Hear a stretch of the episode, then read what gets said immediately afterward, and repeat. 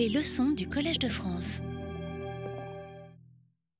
Bonjour et merci d'être euh, là. Nous avons changé d'amphi, comme vous pouvez voir. Nous sommes revenus à celui que nous avions euh, euh, occupé lors de ma première leçon. alors aujourd'hui, ça va être encore une étape de transition. Alors, comme les étapes de transition, c'est parfois, il y a parfois pas mal de côtes et de descentes. il y aura quelques petites côtes. La fois prochaine, on sera dans quelque chose qui sera plus uniforme, c'est-à-dire je vous parlerai la fois prochaine du marché boursier, donc qui sera un sujet euh, plus concret, moins strictement théorique, puisque quand on parle du marché boursier, il faut le décrire assez longuement, essayer de voir quelle compréhension on en a, ce sera l'objet de, des cours que je vais euh, euh, du cours de la fois prochaine et en partie de la fois suivante. Alors aujourd'hui, par contre, je vais revenir un petit peu sur là où on en était resté et je vais vous parler euh, de toute une série de choses, mais en particulier de la modélisation économique, de l'équilibre général, comment se, comment on peut comprendre ce qui s'est fait. Euh, on va faire un petit peu d'histoire de la pensée économique et de, rappel de ce qu'était l'équilibre général. Je vais vous parler aussi, alors dans les choses qui sont plus euh, amusantes en principe, je vais vous parler des comportements moutonniers. C'est un sujet qui n'est euh, pas strictement économique par ailleurs, dans lequel je vous donnerai un certain nombre de regards économiques. Et euh, ça, c'est plutôt de la descente, hein, le comportement moutonnier. Encore que ce n'est pas totalement euh, trivial, il y a des choses derrière qui sont, je pense, pas, du tout mineures. et je terminerai par quelque chose qui est une montée, c'est un petit raidillon à la fin, je vous introduirai à ce qu'on appelle la règle de Taylor, à la logique de ce que la règle de Taylor. La règle de Taylor, c'est le c'est le, le, nec plus ultra du comportement des banques centrales. C'est ce qui euh, déterminait, euh, c'est ce qu'il y avait derrière tout, le, euh, tout, le, comportement des banques centrales avant la crise. Hein. Les banques centrales après la crise sont sur des sentiers beaucoup plus tortueux et beaucoup moins assurés. Mais la règle de Taylor, c'était un tout petit peu là le cœur de la doctrine. je vais, vous l'expliquer dans un modèle extraordinairement simple, hein, vous montrant que ce cœur de doctrine n'est pas si simple que ça et qu'il pose peut-être des problèmes euh, lorsqu'on sort du modèle très simple où j'exposerai. Donc voilà un petit peu pour l'arrière-plan de ce que je vais faire aujourd'hui. Euh, je, reviens brièvement sur ce qu'on a fait euh, la dernière fois où on s'est vu, c'est-à-dire, bah, ça fait quand même presque trois semaines, hein, puisqu'on a eu les vacances de Pâques entre-temps, euh, on avait essayé de réfléchir à qu'est-ce que la liquidité. Et euh, je vous avais indiqué qu'il bah, n'y avait pas des, définitions conceptuelles tout à fait consensuelles. C'est à la fois c'est un mot euh, que l'on utilise de façon très courante. On parle de la liquidité d'un produit qui reflète sa facilité de vente, la facilité de le vendre à sa valeur, de vendre rapidement à sa valeur. On avait distingué de la liquidité d'un marché, qui est la capacité qu'a un marché à euh, absorber un volume important de transactions sur une courte période.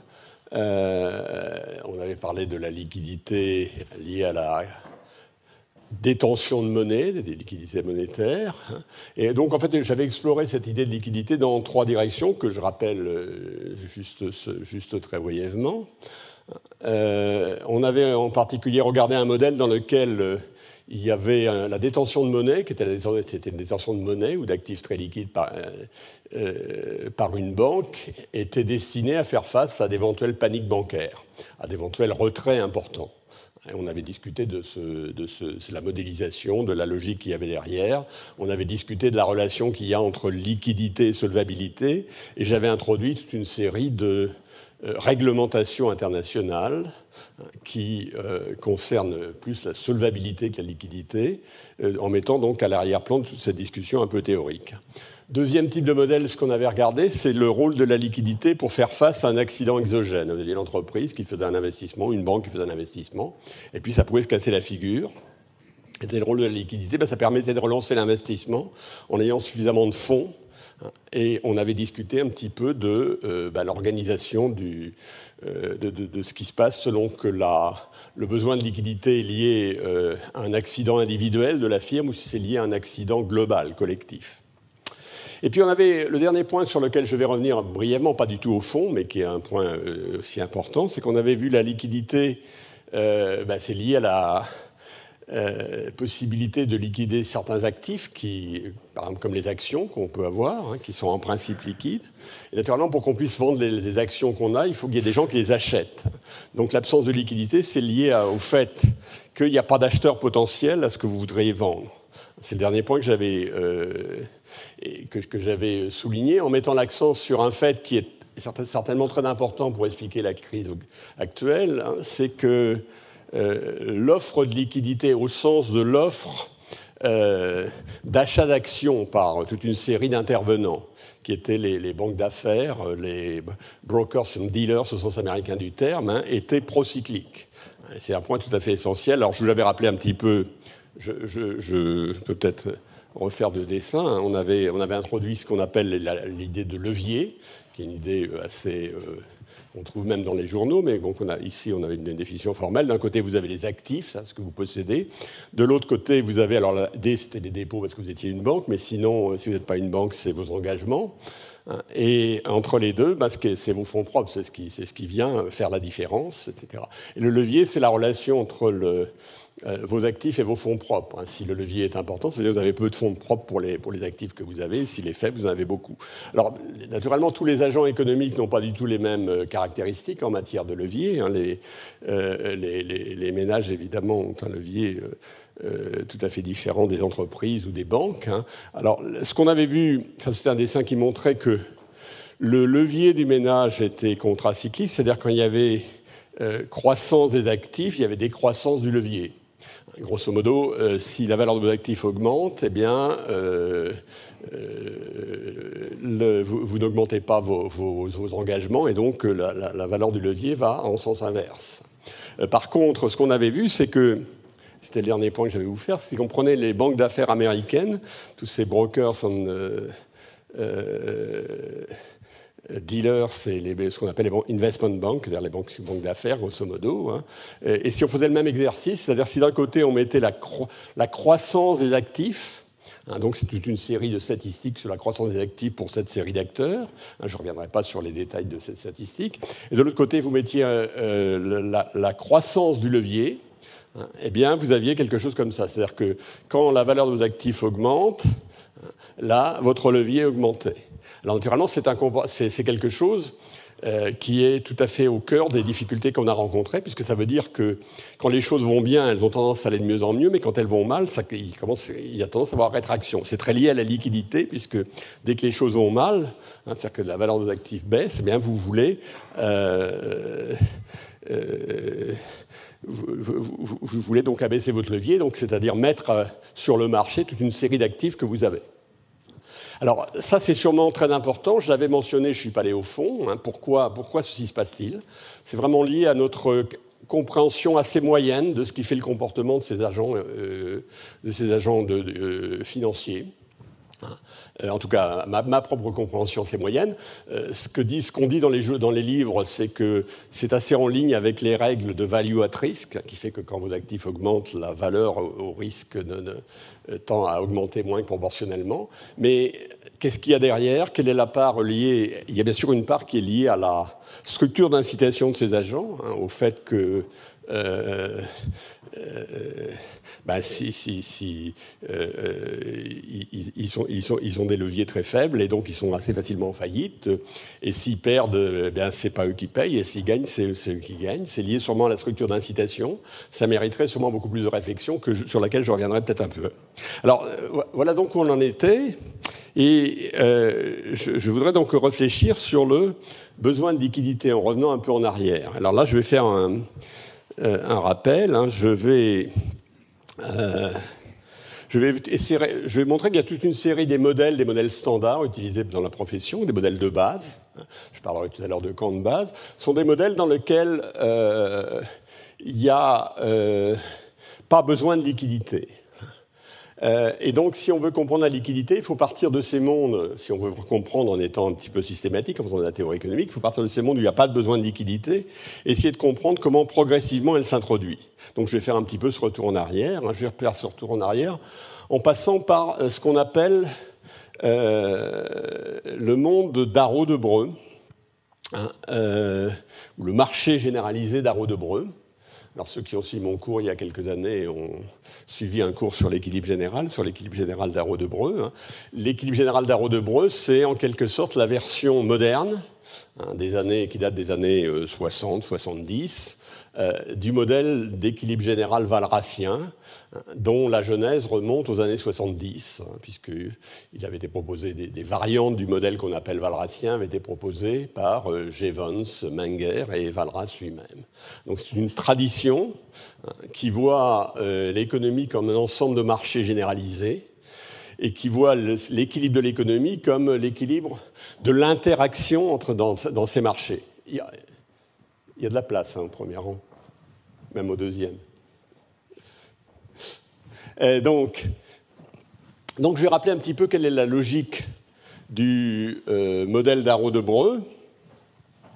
Je vais d'abord le faire dans le cadre où il y a un horizon fini, mais euh, après tout, le, raisonnement est le même s'il y a un horizon infini. Euh, et comme vous savez, les économistes utilisent souvent des modèles à horizon infini. Hein. Tout à l'heure, quand je vais vous parler de la règle de Taylor, c'est dans un modèle à horizon infini euh, que tout ceci prend son sens. Et il y a ce qu'on appelle un arbre intertemporel des états de la nature. C'est-à-dire que vous avez, au début des temps, alors je présente la version la plus abstraite, hein. c'est la version, je dirais, c'est Valras revu par Bourbaki, d'une certaine manière.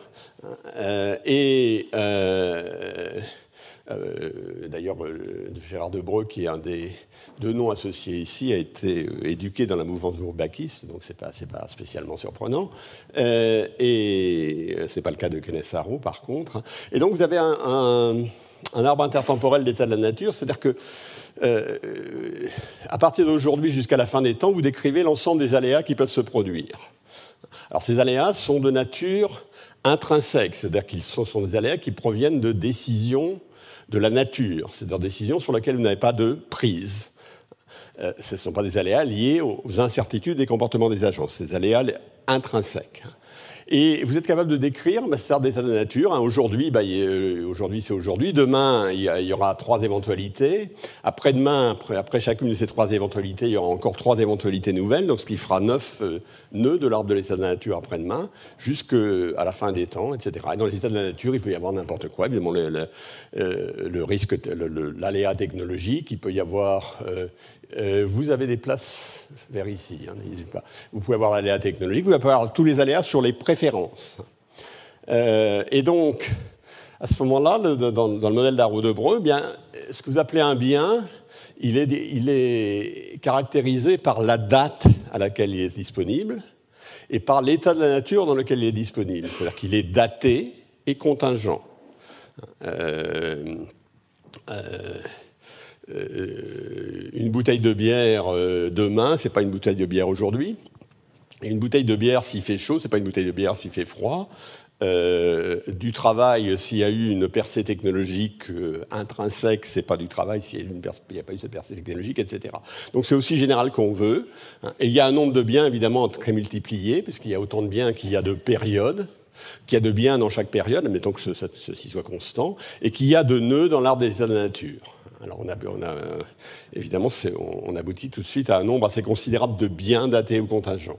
Et dans le modèle d'Arrow de Broglie, toutes les transactions se font au début des temps. C'est-à-dire que les agents se réunissent au début des temps et euh, il y a un gigantesque marché dans lequel ils échangent tous les biens qui sont disponibles aujourd'hui, qui seront disponibles demain et qui seront disponibles dans tous les états de la nature.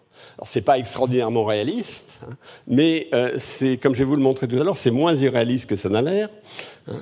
Et donc, je dis, j'en viens donc à ce qui est euh, la suite, hein, c'est le, modèle d'Arro de Breu. Je dis, est-ce que c'est, un jardin à la française Parce que tout est, tellement bien ordonné, tout est, c'est, trop bien ordonné. Tout à l'heure, on va passer au jardin à l'anglaise. Je passerai ensuite au parc autour du jardin et ensuite on essaierait d'explorer la jungle autour du parc. Euh, mais pour l'instant, on est dans le jardin à la française. Hein. Donc, il y a l'arbre intertemporel des états de nature, je répète tout à fait, quels aléas affectent les préférences, les dotations, les technologies. Les biens sont datés et contingents. Et donc, il y a autant de biens qu'il y a de biens au sens strict du terme, multiplié par le nombre de dates événements. Alors les marchés leur apurement, eh bien vous avez dans le monde d'Arro de Breu, eh bien tout se passe.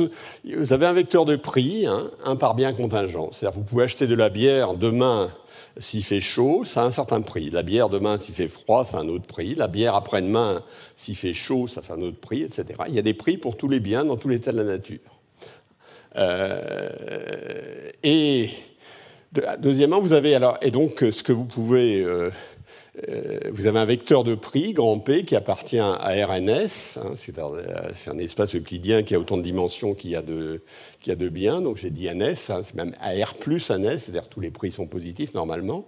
Vous avez une contrainte budgétaire intertemporelle qui dit que ce que vous pouvez acheter, c'est égal à la valeur de ce que, sont vos dotations. Je ne vais pas mettre de production dans le système. Hein, il n'y a, pas de difficulté particulière à introduire de la production, mais grosso modo, ils ont simplement des dotations qui leur tombent du ciel eh bien, si vous êtes monsieur I, ce que vous pouvez consommer, c'est euh, ce, dont la valeur estimée avec le système de prix auquel vous êtes confronté est inférieure à la valeur de vos lotations exprimée avec le même système de prix. C'est exactement comme dans un monde statique. Hein, vous recevez des dotations, elles ont une certaine valeur, vous pouvez le dépenser jusqu'à cette valeur. Donc, c'est en quelque sorte, s'il y pas, quand il n'y a pas d'aléa, ça veut simplement dire, quand il n'y a pas d'aléa, quels sont les prix? Les prix, c'est les prix des biens datés, c'est ce qu'on appelle des prix actualisés. La bière demain, c'est moins cher que la bière aujourd'hui, en principe, euh, dans, la logique de l'actualisation. Et donc, ce que vous regardez simplement, c'est que la valeur actualisée des biens que vous achetez est égale à la valeur actualisée des biens que vous recevez. Alors, en quoi c'est intéressant ça? Si tous ces gens se réunissent, eh bien, euh, euh, normalement, avec sous des hypothèses standards, il y a un équilibre. Il y a un équilibre, et euh, non seulement il y a un équilibre, mais dans ce monde, sous les hypothèses standards, ce monde est efficace au sens de Pareto, c'est-à-dire qu'il est tel qu'on ne peut pas augmenter le bien-être d'un agent sans augmenter le bien-être des autres, sans diminuer le bien-être d'un autre. Il est efficace, c'est l'idée de l'efficacité du marché, en un sens faible, mais en un sens euh, réel. On ne peut pas faire mieux. Alors, comme j'ai dit, euh, euh, dans, ce modèle, si je pourrais mettre des agents éternels, hein, les agents éternels, ce serait peut-être plus facile qu'ils se rencontrent au début des temps, par exemple, parce que s'ils ne sont pas éternels, ils, vont naître à des moments différents, donc ils ont du mal à se rencontrer au début des temps. Hein. Mais de toute façon, les transactions seront faites au début des temps. Alors, quelles sont les, quelles sont les grandes idéalisations de ce modèle? Enfin, je vais vous montrer que ce modèle en fait a une version euh, beaucoup plus standard, hein, qui conduit au même résultat et qui est euh, presque réaliste. Mais là, quelles sont les idéalisations? Bon, les transactions se font au début des temps, pour tous les biens, disponibles à tout le moment. Alors évidemment, dans le, monde réel, il y a des marchés à terme. Hein. Euh, vous pouvez acheter euh, éventuellement du minerai de je ne sais quoi qui sera disponible dans six mois. Il ne faut pas aller trop trop loin, mais sinon vous avez, vous avez, un certain nombre de marchés à terme. Il y a des choses que vous pouvez acheter à terme, puis il y a des choses pour lesquelles il n'y a pas de marché à terme. Mais il y a peu de marchés à terme dans le monde réel, bien sûr. Deuxièmement, dans le monde réel, évidemment, les transactions, elles n'ont pas lieu au début des temps, elles ont lieu séquentiellement la meilleure idéalisation qu'on peut donner des transactions, euh, bah, c'est que si on met un monde où il y a un, nombre fini de périodes, hein, toutes les semaines, les gens se rencontrent une fois par semaine, euh, etc. Donc il y aurait des transactions toutes les semaines pendant un certain temps, tous les jours, toutes les heures, toutes les minutes, si vous voulez, mais elles sont séquentielles. Deuxième idéalisation extrême, alors qui est beaucoup moins évidente, hein, c'est qu'il y a un système de contrat complet. C'est-à-dire que, et ça, ça va être important aussi, hein, toute l'incertitude euh, alors, j'ai dit s'il si, pleuvait ou s'il faisait beau demain, c'est d'une incertitude observable. Donc, euh, il faut que l'incertitude soit observable. Mais ça ne suffit pas il faut qu'elle soit non seulement observable, il y a plein de choses qu'on sait observer et qu'on ne peut pas vérifier. C'est-à-dire qu'on ne peut pas prouver devant un tribunal, on ne peut pas dire que ça s'est vraiment passé comme ça. Quand il fait beau ou mauvais, c'est observable et vérifiable. Mais évidemment, euh, si vous faites quelque chose qui dépend de vos préférences, et vos préférences ont changé, ça peut se voir, on peut le savoir, mais on ne peut pas le vérifier. Donc c'est observable et vérifiable, donc les états de la nature sont, sont, identifiables, et il y a possibilité de contracter sur tous les biens conditionnellement à l'histoire, les contrats sont exécutables sûrement et sans coût. Les contrats menés au début des temps sont exécutables sûrement, sans coût. Et euh, donc vous voyez bien que dans ce monde en particulier, il y aura, euh, dès lors qu'il y a des agents qui sont relativement neutres envers du risque et des agents qui sont adversaires du risque, il y aura une assurance complète qui sera formée. par exemple, si vous ne savez pas ce que vous voulez faire selon qu'il fera beau ou pas beau demain, euh, vraisemblablement, vous obtiendrez une assurance complète, telle sorte que vous, vous, trouviez une situation de bien-être, entre guillemets, identique. Troisième idéalisation extrême, il y a évidemment une contrainte budgétaire atemporelle. Il y a une seule contrainte budgétaire et qui est intertemporelle et inter-État, inter-État de la nature, et donc cette contrainte budgétaire, elle est en quelque sorte vérifiée. Il un grand, faut, voir ça comme s'il y a un grand livre des comptes, un grand livre des comptes dans lequel vous indiquez toutes les transactions que vous faites, euh, et dans lequel il y a quelqu'un qui vient vérifier que la valeur de ces transactions est bien égale à la valeur, que, la valeur globale, que vous, n'achetez pas plus que vous ne vendez. Donc il y a un grand livre des comptes. Alors dans les économies réelles, est-ce qu'il y a des grands livres des comptes? Bien, Les comptes bancaires constituent un substitut partiel du grand livre des comptes. Hein. Quand, vous avez, euh, quand vous allez acheter quelque chose, on marche ça dans votre compte en banque. Hein. et euh, si, vous, si vous vendez quelque, on retire de votre compte en banque la, somme. Et si vous euh, vendez quelque chose, on l'achète à votre compte en banque. Donc le, votre compte en banque, c'est un grand livre des comptes pour vous. Mais ce n'est pas un grand livre des comptes, évidemment, au sens de ceci, parce que c'est un grand livre des comptes instantané. Par ailleurs, vous le savez, euh, dans le livre des comptes que vous avez à la banque, euh, c'est-à-dire votre compte en banque, hein, le rôle d'enregistrement des comptes et de création monétaire ne sont pas séparés. C'est-à-dire que si on vous fait un découvert, qui crée de la monnaie d'une certaine manière, hein, comme on l'a vu, euh, l'a répété très longuement, eh bien, le grand livre des comptes ne sépare pas cette opération de création de monnaie de la séparation d'enregistrement de vos comptes.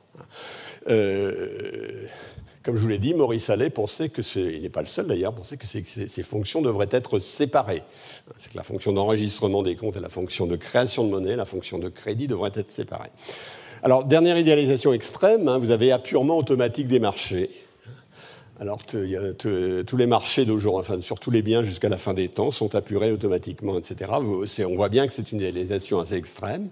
Euh, et en particulier, euh, Valras pensait que c'était un problème de difficulté formidable, même dans un monde qui n'était pas euh, extraordinairement, euh, qui, n'avait pas cette dimension intertemporelle évidente.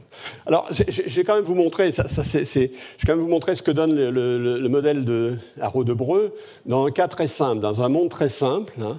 alors, d'abord, pourquoi on va revenir au monde d'Haro de Breu? Parce que d'une part, je dis, il est relativement facile à comprendre. Je pense que c'est pas vrai mais on le comprend relativement bien, parce qu'on a mis énormément d'efforts. Il y a beaucoup de, il y a beaucoup de choses pas du tout faciles à comprendre dedans, mais on le comprend relativement bien. Euh, c'est quelque chose sur lequel euh, il y a un vrai savoir économique. Hein. Euh, deuxièmement, évidemment, il est assez différent du monde réel, mais c'est malgré tout quelque chose qu'on a. d'une certaine manière, c'est difficile à comprendre, mais sûrement plus facile que le monde réel. Et c'est pas absurde de, commencer par là. C'est pas absurde, en tout cas, de passer par là pour essayer de comprendre. On peut en discuter. Hein. Tous, les, tous les historiens de la pensée ne sont pas d'accord, mais je pensais être quelque chose. Alors, je vais vous montrer une illustration très simple. Vous avez un horizon fini, il y a trois périodes. Donc il y a la, il période 1, période 2 et période 3. Là, vous avez le temps. D'accord? Et puis, à chaque période, il y a un seul bien qui est disponible. Ça ne va pas être compliqué. Hein on va pas, euh. Donc, combien il y a de biens au sens d'Arro de Mais il y a trois biens. Il y a le bien disponible à la période 1, le bien disponible à la période 2 et le bien disponible à la période 3. C'est très simple. Et je vais supposer, donc il y a trois biens datés, hein, ils ne sont pas contingents puisqu'il n'y a pas d'aléa, je vais mettre un aléa tout à l'heure pour compliquer les choses. Il y a deux types d'agents, grand A et grand B. Hein. Alors quand je dis, je pourrais dire il y a deux agents, mais il faut me dire il y a deux types d'agents, c'est-à-dire qu'il y en a beaucoup, ils sont tous semblables, parce que si c'était vraiment deux agents, euh, comme on le fait dans les deux agents représentatifs, hein, euh, ils auraient un pouvoir de marché, ce qui ferait serait plus compliqué euh, déjà que ce qu'on va raconter. Là, ce n'est pas le cas. Alors voilà, alors qu'est-ce qui se passe? Les agents de type A, alors dans ce monde, qu'est-ce qui peut se passer? Ben, Les agents, ils ont des biens. Ces biens, ils tombent du ciel. C'est une manne, puisqu'on ne produit rien. Et euh, il y a deux possibilités. Soit vous êtes de type A, et alors vous avez trois unités du bien la première période, deux unités la seconde période et une unité la troisième période. Soit vous êtes B, vous avez une unité la première période, deux unités la deuxième période et trois unités la troisième période. Soit vous avez beaucoup de biens au début et pas à la fin, soit vous avez beaucoup de biens à la fin et pas au début. Alors euh, c'est quand même assez simple, c'est-à-dire que le, la dotation totale de l'économie est la même dans chacune des trois dans, sur chacune des trois périodes. C'est-à-dire qu'en moyenne, un agent a deux unités de biens à chaque période. En moyenne, hein, etc. Alors eh ben, maintenant, il faut dire quelles sont les préférences des agents. Hein. Alors tout à l'heure, je, vais leur mettre, euh, je veux dire que c'est une somme de logs d'utilité de la consommation. Elles sont intertemporalement additives et sont au descompte. C'est-à-dire, par exemple, c'est log de C1 plus log de C2 plus log de C3. Hein, l'utilité est la même à chaque période. Il n'y a pas de taux d'escompte, de taux de préférence pure pour le présent. Hein, et, elle a la même forme à chaque période. Donc ils ont des goûts identiques à chaque période. Et euh, pour, la, simplification, euh, je les mets semblables entre les périodes. Euh, et entre les agents. Donc, ben, l'arbre des états de nature, c'est très. Il n'y a, pas d'arbre des états de nature. Hein, chaque fois, il y a un, deux, trois. Mais là, vous avez les dotations en fonction du temps. Ben, ça, pour les agents de type A, c'est ça, les dotations en fonction du temps. Pour les agents de type B, c'est ça, les dotations en fonction du temps. Alors, qu'est-ce que c'est l'équilibre là-dedans? Ben, L'équilibre, c'est ce que j'ai dit. Il faut un système de prix, c'est-à-dire un prix pour le bien 1, un prix pour le bien 2, un prix pour le bien 3 vous voyez que je peux, sans perdre de généralité, dire que le prix du bien disponible à la première période est 1. Le choisir comme numéraire, parce qu'il y a toujours. cette théorie n'explique que les prix relatifs, elle n'explique pas les prix absolus. Alors on va mettre de la monnaie pour, essayer d'expliquer les prix absolus, mais pour l'instant, on n'en est pas là. Alors les prix actualisés, bien, quels vont être les prix d'équilibre? Moi, je prétends que les prix d'équilibre, c'est-à-dire les prix d'actualisés qui vont être donnés, qui vont être annoncés au début des temps par le héros valracien, ça va être le prix du bien 1 égale 1, ça je l'ai choisi comme numéraire, le prix du bien 2 égale 1, et le prix du bien 3 égale 1. Alors, compte tenu de ça, quel va être l'équilibre? Ben, C'est assez facile à voir. Hein. on va vérifier d'abord que c'est un équilibre. J'annonce les prix. Est-ce que c'est un équilibre? Ben, Je regarde ce que vont faire les gens. Hein. Avec ce système de prix, quelle est la valeur de mes dotations si je suis de type A? Ben, C'est 3 que multiplié 1, plus 2 que multiplié 1, plus 5 que multiplié 1, c'est 6. Quelle est la valeur de mes dotations si je suis B? C'est 1 que multiplié 1 plus 2 que multiplié 1 plus 3 que multiplié 1, ça fait 6 aussi. Donc ils ont la même dotation. Ils ont la même dotation, et donc ils la répartissent au mieux compte tenu du système de prix. Comme ils ont des préférences identiques sur les périodes, il est évident qu'ils vont choisir les mêmes quantités sur chacune des périodes. Quelle quantité vous choisissez sur chacune des périodes Si vous avez trois périodes hein, et que vous avez 6 au total, bah, vous choisissez 2. Donc, les consommations vont être égales à 2 par période. Ce système de prix euh, est tel que chacun va consommer 2 à chacune des périodes. Donc, en première période, ben, les, agents de type A vont consommer moins que ce qu'ils ont, et les autres plus que ce qu'ils ont, et puis ça va être le contraire en dernière période. Alors ça, c'est un équilibre. C'est-à-dire que si on annonce le système de prix, c'est de l'intérêt des gens de réagir de cette façon. Ça égalise l'offre et la demande sur tous les marchés. C'est particulièrement simple, évidemment. Hein. Et euh, c'est un équilibre qui est aussi efficace au sens de Pareto. C'est-à-dire n'y a pas moyen de faire mieux. C'est assez évident. Hein. Vous n'avez pas beaucoup, vous qu'à y réfléchir. Vous n'avez pas beaucoup, pas beaucoup de moyens de faire mieux dans ce monde. Alors, euh, donc c'est une histoire que, en l'occurrence, très simple. Naturellement, dès que je vais compliquer le modèle, l'histoire va être beaucoup moins simple, mais elle va être de même nature. Bon, alors, je ne sais pas dans mon. Dans ma velléité de compliquer le modèle, ben, je dirais, par exemple, en période 2, les agents de type B, ils auront, au lieu d'avoir 2 de façon sûre, ils auront grand X en période 2. Et grand X, c'est soit soit 2, comme tout à l'heure, avec ou soit 1.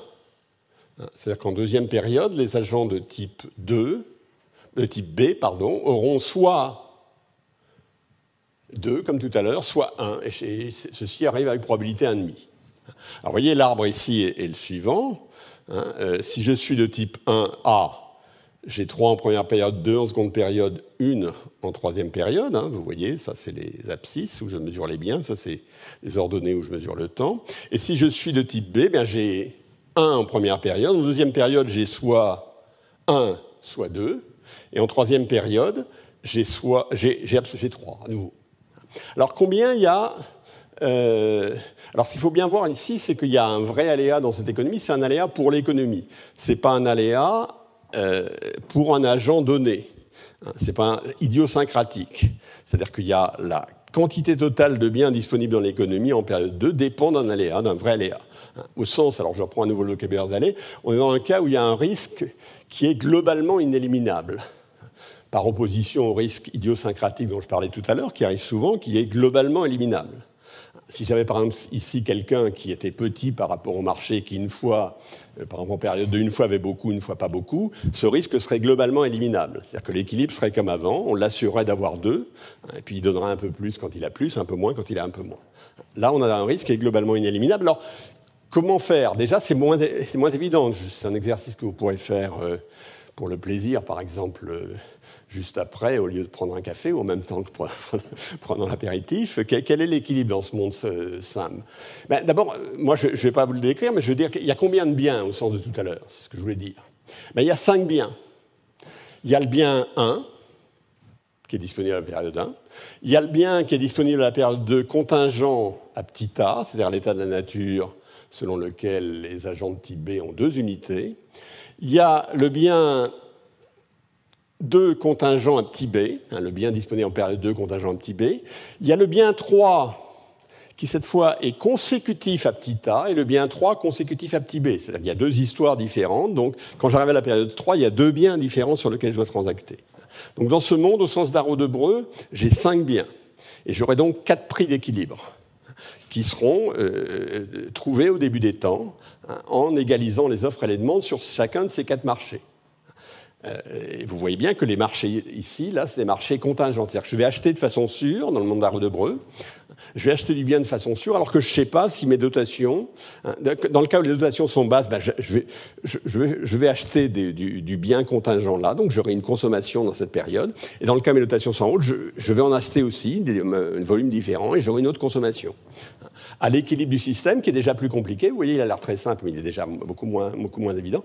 À l'équilibre du système, ben, à nouveau, l'équilibre existe dans ce monde, avec les, fonctionnalités que j'ai données ici, et il est efficace au sens de Pareto, c'est-à-dire je ne peux pas améliorer le bien-être des gens. Euh, euh, et il est même efficace au sens de Pareto si les gens qui, euh, de type B pensent que n'ont pas la même opinion sur la plausibilité des événements plausibilité des événements A et B, il y a des, admettons que moi j'ai dit c'est un demi, un demi, et c'est tous d'accord là-dessus. Mais je peux faire une autre hypothèse, c'est qu'il y en a qui pensent que c'est un demi, un demi, et d'autres qui pensent un tiers, deux tiers. Mais ils vont quand même échanger. Et compte tenu de leurs croyances, ils vont échanger d'une façon qui est efficace. Voilà. Donc ça, c'est le jardin à la française. Euh, c'est beau, mais euh, on n'y croit pas tout à fait. Euh, alors, je, vais prendre maintenant la version intertemporelle. Euh, je vais, me diriger vers le jardin à l'anglaise. Alors, la version intertemporelle de ce modèle, mais il y a pas mal.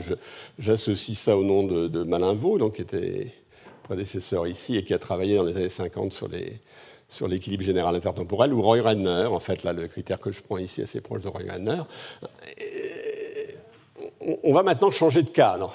On va rester un peu la même chose, c'est-à-dire le cadre, on va prendre, on va dire, il y a une, tout se passe séquentiellement. Il y a une série de périodes, et euh, au début de chaque semaine, chaque jour, à nouveau, le nombre de périodes est quelconque. Hein. Il y a deux choses qui se passent. Premièrement, il y a des marchés au comptant pour tous les biens. Tous les biens disponibles, la bière, le, le, caviar, les voitures disponibles à la période T, il y a un marché au comptant sur lequel on peut les acheter avec des prix au comptant. Et en même temps, en parallèle des marchés en comptant, vous avez des marchés financiers. Et tout ça se passe en même temps. Marché au comptant, marché financier. Un marché financier, c'est un marché dans lequel vous échangez, euh, euh, vous obtenez un actif euh, contre, vous payez aujourd'hui pour obtenir un actif qui vous donnera quelque chose demain. Ou vice-versa, vous donnez de l'argent aujourd'hui pour obtenir un remboursement demain. Avez Donc, les marchés Donc il y a des marchés au comptant pour tous les biens de la période. Il y a des marchés financiers qui, eux, vont être complets en un certain sens. Euh, alors ça va être la version intertemporelle de la complétude, c'est-à-dire à chaque période, hein, si je suis à un endroit d'une période et j'ai plus loin un, arbre, un état de nature ultérieur, à une période ultérieure et sous, une hypothèse, euh, sous, une hypothèse euh, euh, d'incertitude différente, ben je peux transférer de la valeur entre aujourd'hui et n'importe quel état de nature contingent à la fois suivante, hein, entre n'importe quelle période suivante et date événement suivant. En fait, ça veut dire que d'une manière ou d'une autre, je peux transférer de la valeur entre aujourd'hui et n'importe quel date événement arrivant dans le futur par des opérations aussi compliquées soient-elles. Ça peut être des opérations compliquées. Il se peut pour transférer de la valeur euh, à la période 25, il faut que d'abord je passe à la période 3, qu'ensuite euh, je fasse quelque chose de la période 2 vers la période 3 et je reviens à la période 25, mais je peux le faire. Alors l'équilibre, c'est quoi dans le modèle d'Arnaud de ben, Maintenant, ça ressemble, ça ressemble au monde réel. Hein. L'équilibre, c'est un équilibre de plan, de prix et d'anticipation de prix. C'est comme dans le monde réel, sauf qu'on précise toutes les hypothèses. Alors, qu'est-ce que c'est d'abord l'équilibre? Ben, Ça va être une séquence de prix des biens au comptant et de prix des actifs. Pour chaque période, à chaque nœud de l'arbre des états de la nature, vous aurez des prix des biens au comptant et des prix de tous les actifs qui sont vendus à cette période-là. Vous aurez à chaque période un équilibre sur chacun des marchés, donc équilibre sur les marchés au comptant, équilibre sur le marché des actifs. Euh, et deuxièmement, alors que naturellement, ce que vous faites aujourd'hui, malgré tout, ça dépend de l'idée que, vous allez avoir des prix demain.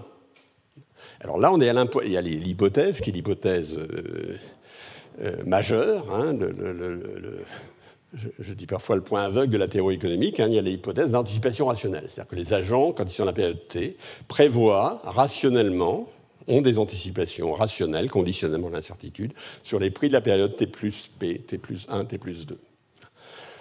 Alors ça, vous allez me dire, c'est pas comme le modèle d'Aro-de-Breu, c'est quand même un modèle, ça ressemble à la réalité. Hein. On a eu beaucoup de marchés quand même, on a quand même inventé pas mal de marchés, et on a, on a introduit une hypothèse de coordination des anticipations. Euh, qu'est-ce que ça a à voir avec l'équilibre d'Aro-de-Breu ben, C'est la même chose. ça, donne, les mêmes résultats, enfin, en tout cas dans, les versions, euh, dans toute une série de versions. Euh, dans la version où il y a à génération, ça peut donner des choses différentes, parce que le, mais grosso modo, dans le modèle, type de modèle que j'ai en tête ici, ça donne le même résultat, c'est-à-dire que l'équilibre de prix de plan d'anticipation de prix, c'est le même que l'équilibre d'Arro de Bro. Étant donné tout équilibre d'Arro de Bro, il existe un équilibre de plan de prix d'anticipation de prix qui donne la même allocation dans tous les, à tous les moments, et vice-versa, étant donné un équilibre Arro de Bro, il existe un équilibre de prix de plan d'anticipation de prix qui permet de le répliquer. Donc la théorie extraordinairement abstraite d'Arro de Breu a en fait une version je dirais, presque concrétisable, en tout cas dans, les cas simples. Hein, on, va, le voir tout à l'heure dans le cas où j'avais mes trois biens. Alors pourquoi je, je parle de, jardin à l'anglaise? Eh bien parce que j'ai une idéalisation plus limitée, transaction au début de chaque période. Je l'ai dit, marché au comptant et marché à terme.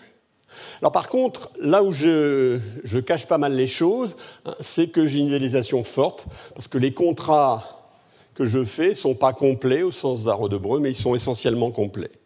C'est-à-dire qu'en faisant l'hypothèse que je peux aller de n'importe quel arbre de l'état de la nature à n'importe quel, arbre n'importe quel nœud ultérieur des états de la nature, hein, je fais une hypothèse qui est absolument analogue, enfin qui est quasiment analogue à celle de contrats complets dans le monde d'Arro de Breu. Elle est un peu cachée, mais euh, euh, l'hypothèse est là. Alors évidemment, euh, oubliez l'incertitude, imaginons qu'il y ait simplement des périodes qui succèdent et dans lesquelles il ne soit pas, soit pas indicé par de l'incertitude. Hein. vous voyez bien que qu'est-ce que c'est qu'un contrat complet? Ben, C'est simplement la possibilité. Qu'est-ce que sont des contrats essentiellement complets dans un monde où il n'y aurait pas d'incertitude, mais il y aurait simplement des périodes? Simplement des contrats qui permettent de transférer de la valeur entre toute période et toute autre période, hein, sur la base d'un système de prix, sur la base d'un prix donné. Donc c'est des actifs financiers extrêmement simples d'une certaine manière. Mais naturellement, des combats d'incertitude, c'est des actifs financiers beaucoup plus complexes. Alors maintenant, il y a une idéalisation qui est... Euh, donc il y a toujours la même chose que tout à l'heure, les contrats sont exécutables sûrement et sans coût. Euh, ça, c'est contraire à ce qu'on observe dans le monde réel, où les, mécanismes d'assurance sont en général assez incomplets par rapport à ça, mais peu importe. Je dis qu'il y a une idéalisation raisonnable, c'est-à-dire qu'il y a des contraintes budgétaires temporelles. C'est-à-dire qu'au fond, dans le monde que je viens de décrire, il suffit qu'il y ait un grand livre de comptes à chaque période dans lequel on inscrit toutes vos transactions de la période, vos transactions en biens ou comptant, et vos transactions en actifs financiers. Alors là, ça se fait sans quelque chose que j'appellerais de la monnaie. Hein. C'est des transactions qui sont euh, notées sur le grand livre du compte une fois qu'on a choisi un numéraire, euh, une fois qu'on a choisi un bien dont on a dit que le prix est égal à 1. Je pourrais encore mettre dans ce monde quelque chose que j'appellerais de la monnaie, qui serait quelque chose que j'appellerais le dollar, dans lequel euh, on exprimerait le prix des biens par rapport à cette monnaie. Ça introduirait la possibilité d'avoir des taux d'inflation. J'y reviendrai tout à l'heure. Alors qu'est-ce que font ici les comptes bancaires? Ben, Le grand livre des comptes, il ressemble beaucoup aux comptes bancaires, qui ont un rôle d'enregistrement des comptes comptant pour les échanges de biens et pour les échanges de titres. C'est ce qui se passe sur vos comptes bancaires. On enregistre si vous achetez des titres, eh bien, on débite votre compte courant. si vous en vendez, on l'alimente. À nouveau, la, différence, ici, ce qu'il y a, c'est de la banque au sens d'aller, c'est pas de la banque au sens, au sens réaliste, hein. c'est pas, pas de la banque concrète, mais on, est, on, est, relativement discuté, on est relativement moins, moins loin que tout à l'heure. Alors, une idéalisation discutable, à nouveau, on suppose que tous les marchés sont apurés en temps réel, à chaque période, instantanément, avec tous les problèmes qu'il y a derrière, sur lesquels on peut avoir euh, le sentiment que cette hypothèse est tout à fait forte. Et deuxièmement, alors par contre, hypothèse qui est certainement tout à fait forte, c'est que les agents ont une vision de l'avenir qui est fondamentalement correcte.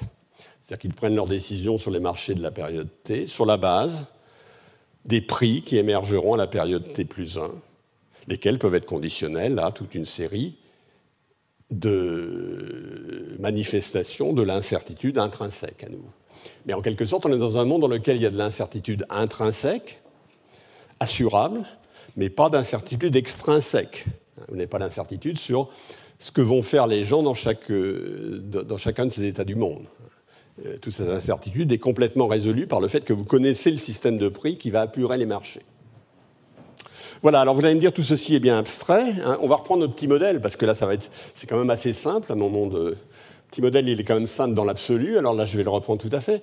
Hein. Je, l'ai même précisé, puisque j'ai mis des euh, préférences que, j'ai écrite analytiquement. Hein. Je fais une somme de logarithmes de, consommation à chaque période.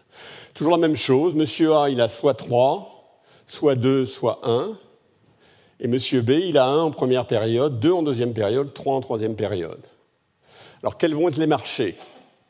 Les marchés au comptant, je n'ai pas de raison d'avoir des marchés au comptant, il n'y a rien à échanger au comptant, il y a un seul bien. On ne peut pas l'échanger contre d'autres biens. Donc la seule chose qu'il peut y avoir, c'est des marchés financiers je voudrais avoir des marchés financiers qui soient essentiellement complets au sens de ma théorie générale. il y a plusieurs manières de faire. La première, c'est celle que je vais reprendre un peu pour ce que je vous raconte aujourd'hui, ben, c'est qu'il va y avoir un marché financier en période 1. que ça veut dire C'est un marché dans lequel j'emprunte, ou je, prête en période 1 et je serai remboursé ou, euh, je, rembourserai en période 2. Ça, c'est un marché entre la période 1 et la période 2. Et puis, je vais mettre ensuite un marché financier entre la période 2 et la période 3, dans lequel j'emprunte à la période 2 où euh, euh, je, fais une dette et euh, c'est dénoué à la période 3. Donc, il y a un marché financier, période 1 pour la période 2, période 2 pour la période 3. J'ai une autre manière de faire qui serait équivalente, hein, qui consisterait bien en période 1, j'ai un marché financier qui se dénoue en période 2 je fais des transactions en période 2. Et en période 1, j'ai aussi un marché financier qui me permet de faire des prêts qui seront à échéance de deux périodes. Ce n'est pas tout à fait la même chose. Je prends la première version. Hein. Dans les deux cas, je crée des marchés essentiellement complets. Et donc, j'aurai le même équilibre, c'est sûr. Alors, quel va être le prix, le, taux d'intérêt d'équilibre dans ce, sous cette hypothèse-là? Il, il, y a un marché euh, en période 1 prêt-emprunt et un marché en période 2 prêt-emprunt. Eh bien, je dis le taux d'intérêt va être zéro sur chacun des zéro sur le, ce qui va se passer en période 1 et zéro sur le marché financier de période 2.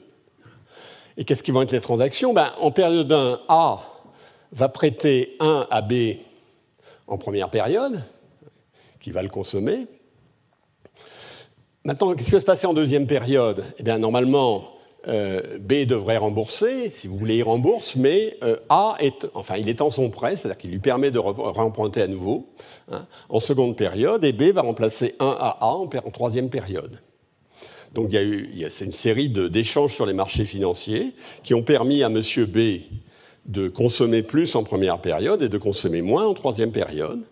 Mais c'est une série d'échanges sur un marché financier particulièrement simple et sur un marché financier dans lequel le taux d'intérêt est zéro taux d'intérêt est zéro parce que les prix actualisés sont les mêmes dans chacune des périodes.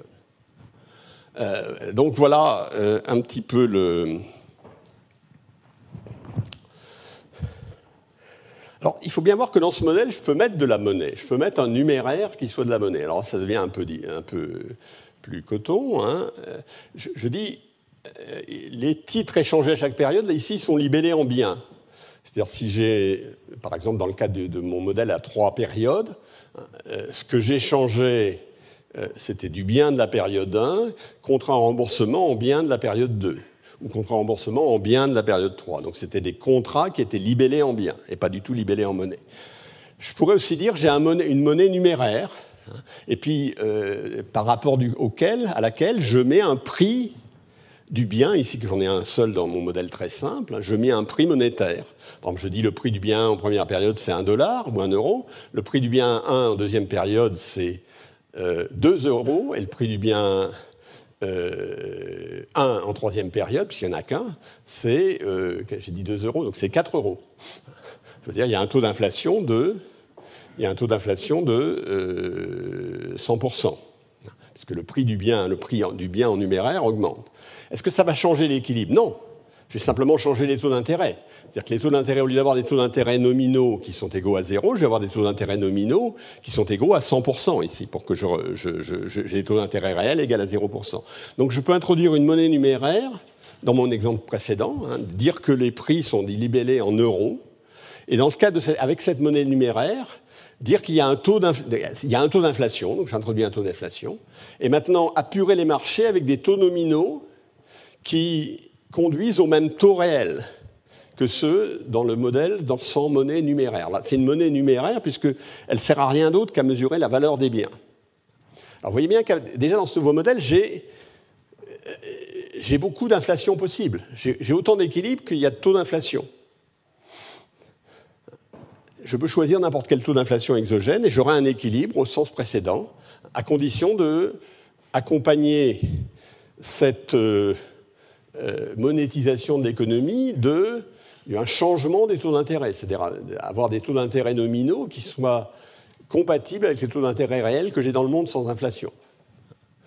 Euh, et ça, en fait, dans ce modèle, on peut se poser la question, on peut se poser un certain nombre de questions, en particulier, on peut se poser la question qu'est-ce que devrait faire une banque centrale? C'est ce que je ferai tout à l'heure, dans un modèle à peu près aussi simple que ça. Et je vous introduirai au grand mystère de notre temps, qui est la règle de Taylor. Euh, Bon, là, j'ai un peu changé les choses. Euh, je, prends le monde dans lequel les euh, dotations sont aléatoires en deuxième période. Hein, alors, comment je. Qu'est-ce que c'est qu'un équilibre de prix, de plan et d'anticipation de prix dans ce nouveau monde?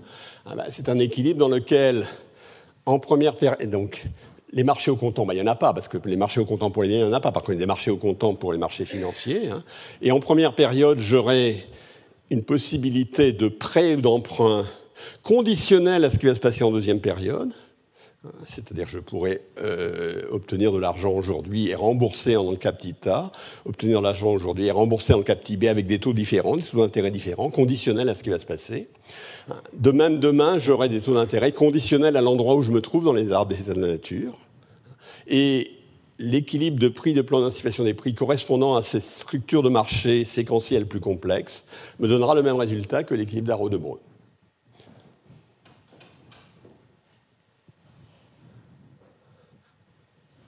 Alors, pourquoi euh,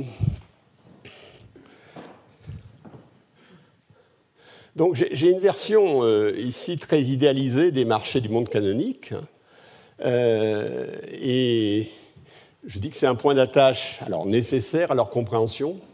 Je ne sais pas si j'ai dit ça tout à l'heure, mais on considère souvent le, modèle valracien comme le camp de base de l'analyse économique. Hein. Le camp de base de la réflexion économique, c'est une métaphore qui vaut ce qu'il vaut. C'est-à-dire qu'après, vous pouvez aller en faire encore beaucoup plus loin. Il y a beaucoup de choses à explorer, mais au moins c'est là, dont vous partez.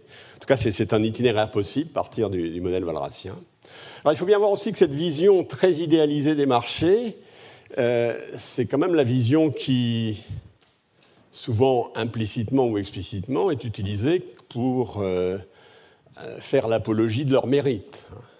Le marché fonctionne bien. Dans ce monde, le marché fonctionne bien en un certain sens. Le marché fonctionne bien lorsqu'il délivre un équilibre. Cet équilibre est efficace sans de Pareto n'est pas nécessairement satisfaisant. Quelque chose d'efficace au sens de Pareto, ça peut être très, très, très inégal, ça peut être euh, très peu satisfaisant sur le plan du bien-être social. Hein. J'avais fait il y a deux ans mon cours, non, c'est l'année dernière, j'ai fait, mon cours sur les histoires de fiscalité hein, et euh, d'intervention publique en matière de, redistribution, en matière de production de biens collectifs, etc. Donc, malgré tout, dans ce monde-là, les marchés fonctionnent bien. Euh, si on veut faire leur critique des marchés, ben, il faut certainement sortir de ce monde, ou en tout cas aller, aller au-delà de ce qui se passe dans ce monde, puisque les, critiques qu'on peut faire dans, ce monde, je, viens de les évoquer tout à l'heure, elles sont dans une autre direction.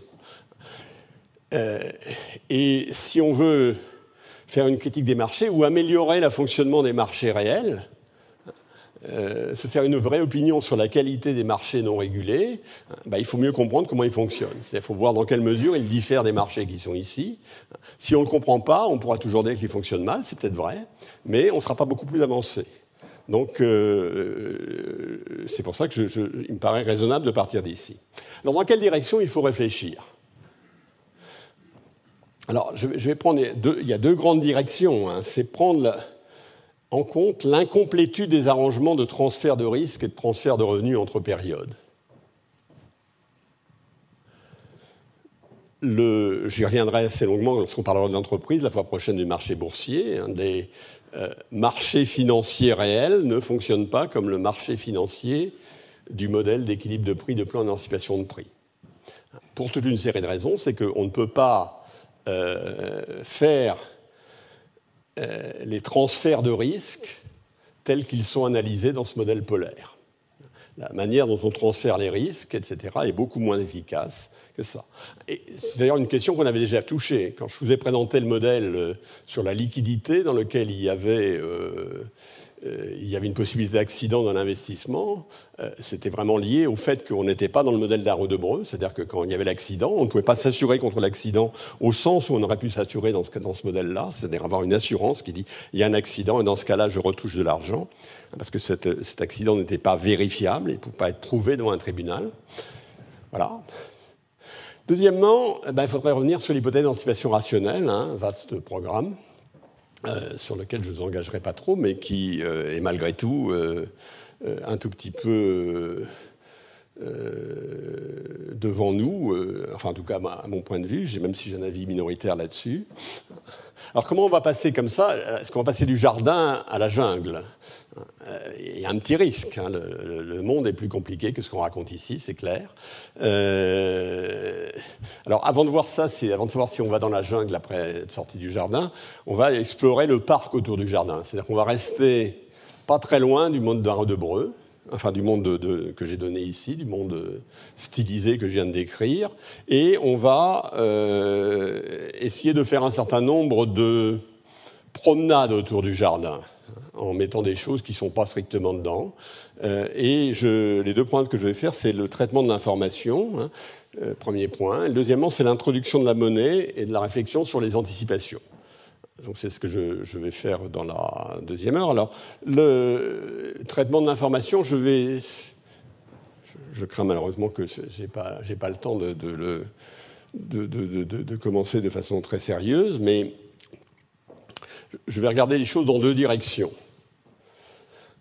Dans le monde que j'ai donné ici, euh, la question de la transmission de l'information n'est pas clairement abordée. C'est-à-dire qu'un argument qui est donné par les turiféraires du marché, c'est qu'il transmet bien l'information.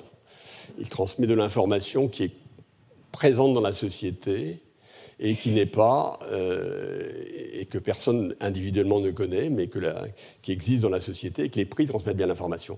Dans la version du modèle que je vous ai donné ici, le marché n'a pas ses mérites. Alors je vais essayer de voir dans un monde euh, extrêmement simple s'il a ses mérites ou s'il fait transmet un peu mieux l'information que ce que suggère le modèle qui est ici. Et je vous montrerai ça, ce sera le, côté plus. Et comme je fais, euh, comme j'essaie d'être, je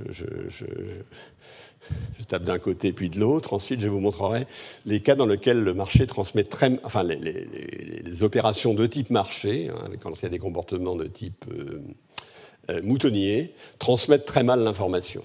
Donc, on va voir un cas où ça marche relativement bien, un cas où ça marche relativement mal. La monnaie, bah, je vais simplement reprendre le monde à peu près aussi simple que le monde de tout à l'heure, euh, sauf qu'il n'y aura pas trois périodes, mais il y aura une infinité. Euh, il y aura un bien par période, et là-dedans, on, fera de la on, mettra de on mettra les prix des biens en monnaie. Donc il y aura des équilibres qui dépendront de l'inflation. Et on se demandera euh, qu'est-ce que doit faire dans ce monde-là la Banque centrale? Étant entendu que la Banque centrale, ce va, la seule chose qu'elle peut faire, ce n'est pas fixer les taux d'intérêt réels, ni fixer le taux d'inflation, mais c'est fixer le taux d'intérêt nominal. Et en regardant ça, la fixation du taux d'intérêt nominal, on va voir apparaître là, merveilleuse, splendide, magique règle de Taylor, euh, mise à mal par les récents événements. Euh, bon, on en cinq minutes. Merci.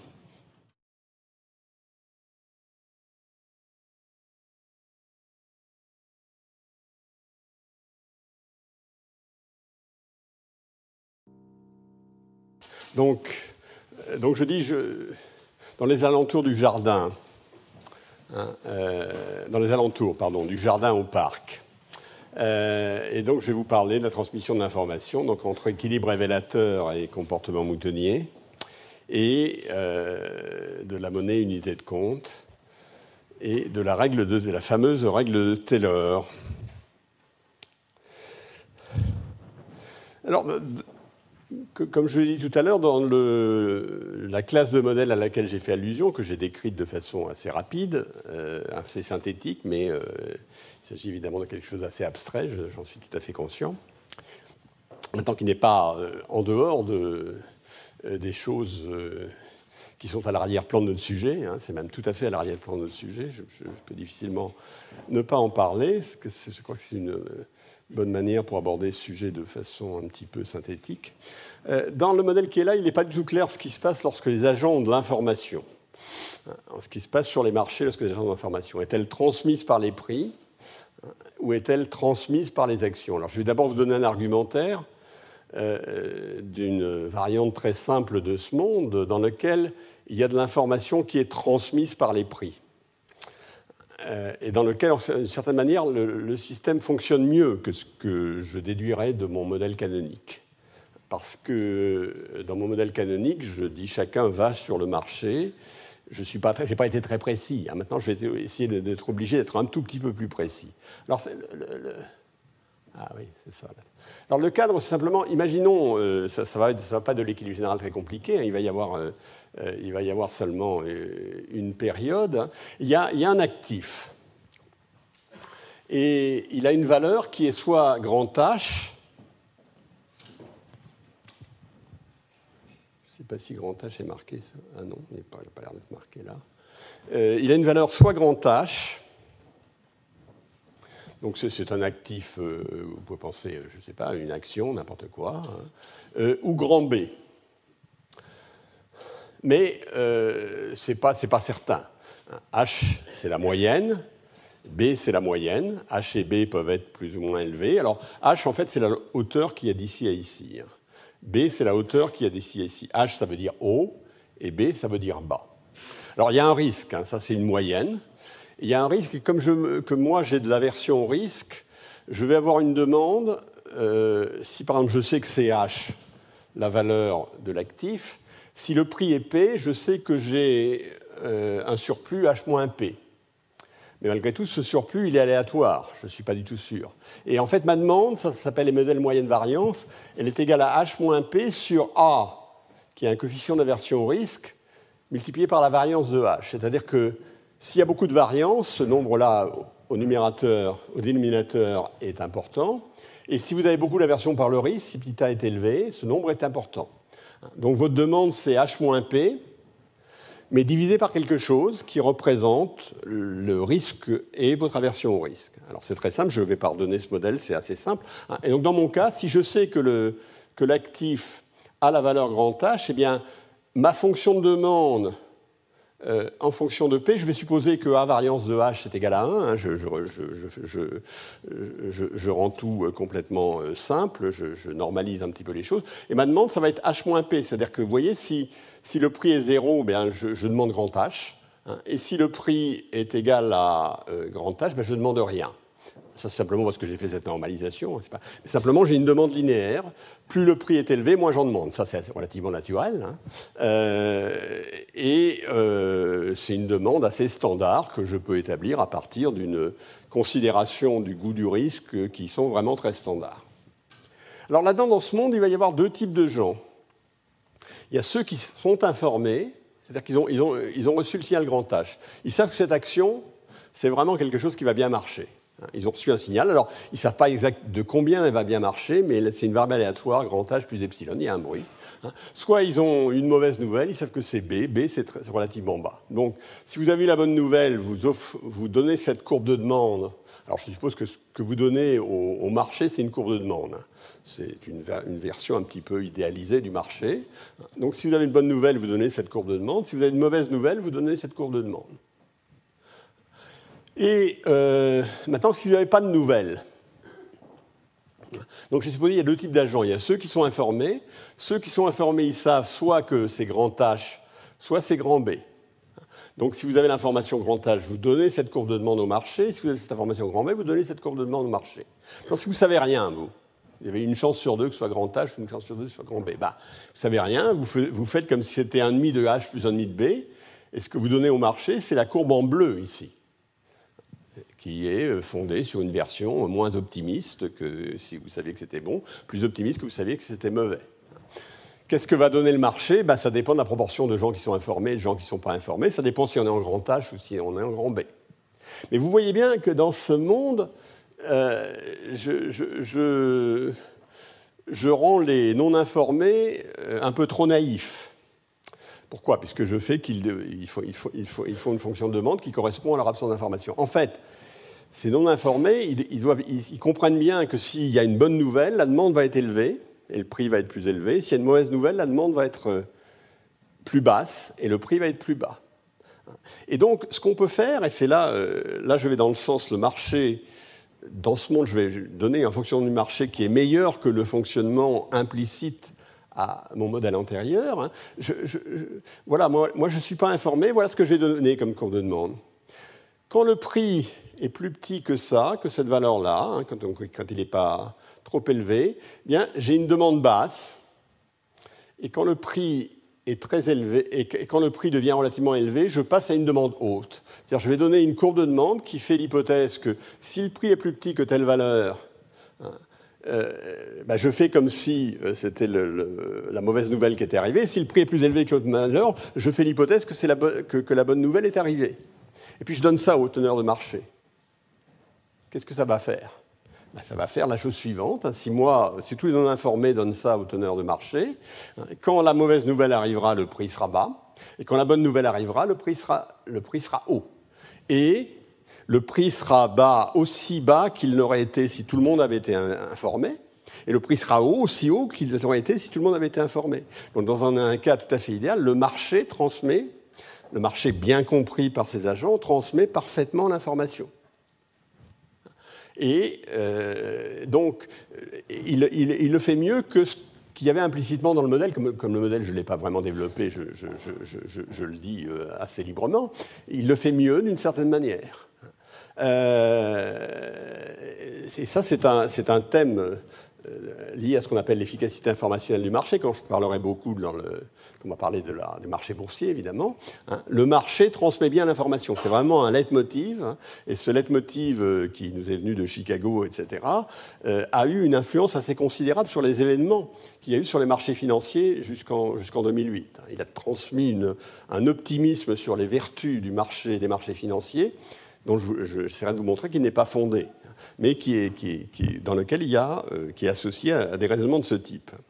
Bon, alors là, je, poursuis le raisonnement. Bon, simplement, le, donc l'équilibre initial, tel que j'avais fait, bah, c'est celui qui a additionné cette courbe avec cette courbe avec les bonnes proportions et qui donnait un prix relativement haut quand c'était une bonne nouvelle, relativement bas quand c'était une basse nouvelle. Hein. la logique de l'équilibre informatique, celle que je viens d'expliquer, j'ai simplement mis euh, les équations qui correspondent à ce que j'ai expliqué sur le graphique relativement clair. Alors, je ne vais pas poursuivre sur ce modèle, sauf pour dire que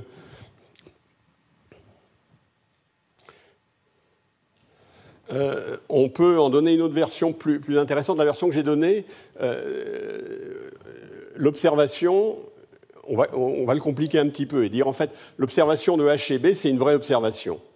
Par contre, le risque rémanent vient du fait que demain, il y a des gens, il y a des, qu'on dit en anglais des nose traders, hein, c'est pas des, pas des commerçants bruyants, mais c'est des, des, intervenants euh, aléatoires hein, qui achètent ou qui vendent. C'est une variable aléatoire. Donc le bruit vient non pas de la valeur intrinsèque que j'ai observée, mais du fait qu'il y a des gens qui l'achètent demain complètement aléatoirement. Alors à ce moment-là, l'histoire est à peu près la même. Hein, C'est-à-dire que si vous êtes informé sur bon chose, vous avez une courbe de demande comme ça, le fait qu'elle soit comme ça tient au fait que vous avez du bruit quand même. Le, fait que j'ai une courbe de demande qui n'est pas je demande l'infini si le prix est plus petit que h, c'est vraiment lié au fait qu'il y a du bruit. Et si vous n'êtes pas informé, vous avez une courbe de demande comme ça. Si vous avez une mauvaise information, vous avez une courbe de demande comme ça. Et maintenant, qu'est-ce que vont faire les agents qui ne sont pas informés? Ben, Ils ne peuvent plus faire ce truc naïf, hein, parce que ça ne marche plus, parce que le prix peut être n'importe quoi. Il n'y a pas deux prix, le, bon prix et le mauvais prix. Le prix, ça peut être n'importe quoi parce qu'il y a du bruit. En fait, ce qu'ils vont faire, c'est qu'ils ils sont très malins, ils vont faire un équilibre bayésien et ils vont avoir une courbe, ils vont transmettre une courbe de demande de l'actif qui, va être à peu près comme ça. Je suis désolé, elle n'est pas très bien dessinée. Hein. C'est-à-dire qu'au début, quand les prix sont bas, ils font comme si euh, l'actif était de faible valeur. Et puis quand les prix augmentent, eh bien, euh, ils augmentent, ils, prennent des positions, euh, ils augmentent leur demande de l'actif pour tenir compte du fait que quand le prix est élevé, statistiquement, ça vient du fait qu'il y a des gens qui, euh, il, y a, des gens informés qui ont choisi. Hein. Et donc en fait leur, équilibre, ce qu'ils vont transmettre au marché, c'est une courbe comme ça. Et la somme de ce qu'aura le marché, ça va être une courbe décroissante, hein, ce qu'on peut montrer dans le cadre de ce petit modèle. Je mentionne simplement ce petit modèle parce que je ne sais pas si j'aurai le temps d'y revenir, mais si on le pousse un tout petit peu plus loin, j'avais deux transparents de plus, je vous montrerai la seule explication que je connaisse du crash de 1987 euh, sur la bourse new-yorkaise, hein, expliqué à partir de ce modèle. Mais je ne suis pas sûr que j'y crois, donc euh, je vais. Euh, autre cas de figure, le cas où l'information, ça marche pas, ou ça marche assez mal ce qui se passe avec nos sociétés et avec l'information marche mal parce qu'il y a des comportements moutonniers. C'est-à-dire les gens font comme les autres. Euh, alors là, alors pour qu'il y ait des comportements. Alors moutonnier, c'est. En anglais, on dit herd behavior, de comportement de troupeau. Je préfère moutonnier, je trouve ça plus joli, euh, plutôt que comportement de troupeau. Et donc, l'idée, c'est qu'on suit le courant, on suit la foule. C'est évidemment quelque chose qu'on évoque souvent euh, à propos de tous les marchés euh, financiers, etc. Alors je, vais vous donner un petit modèle dans lequel j'explique la base du comportement moutonnier.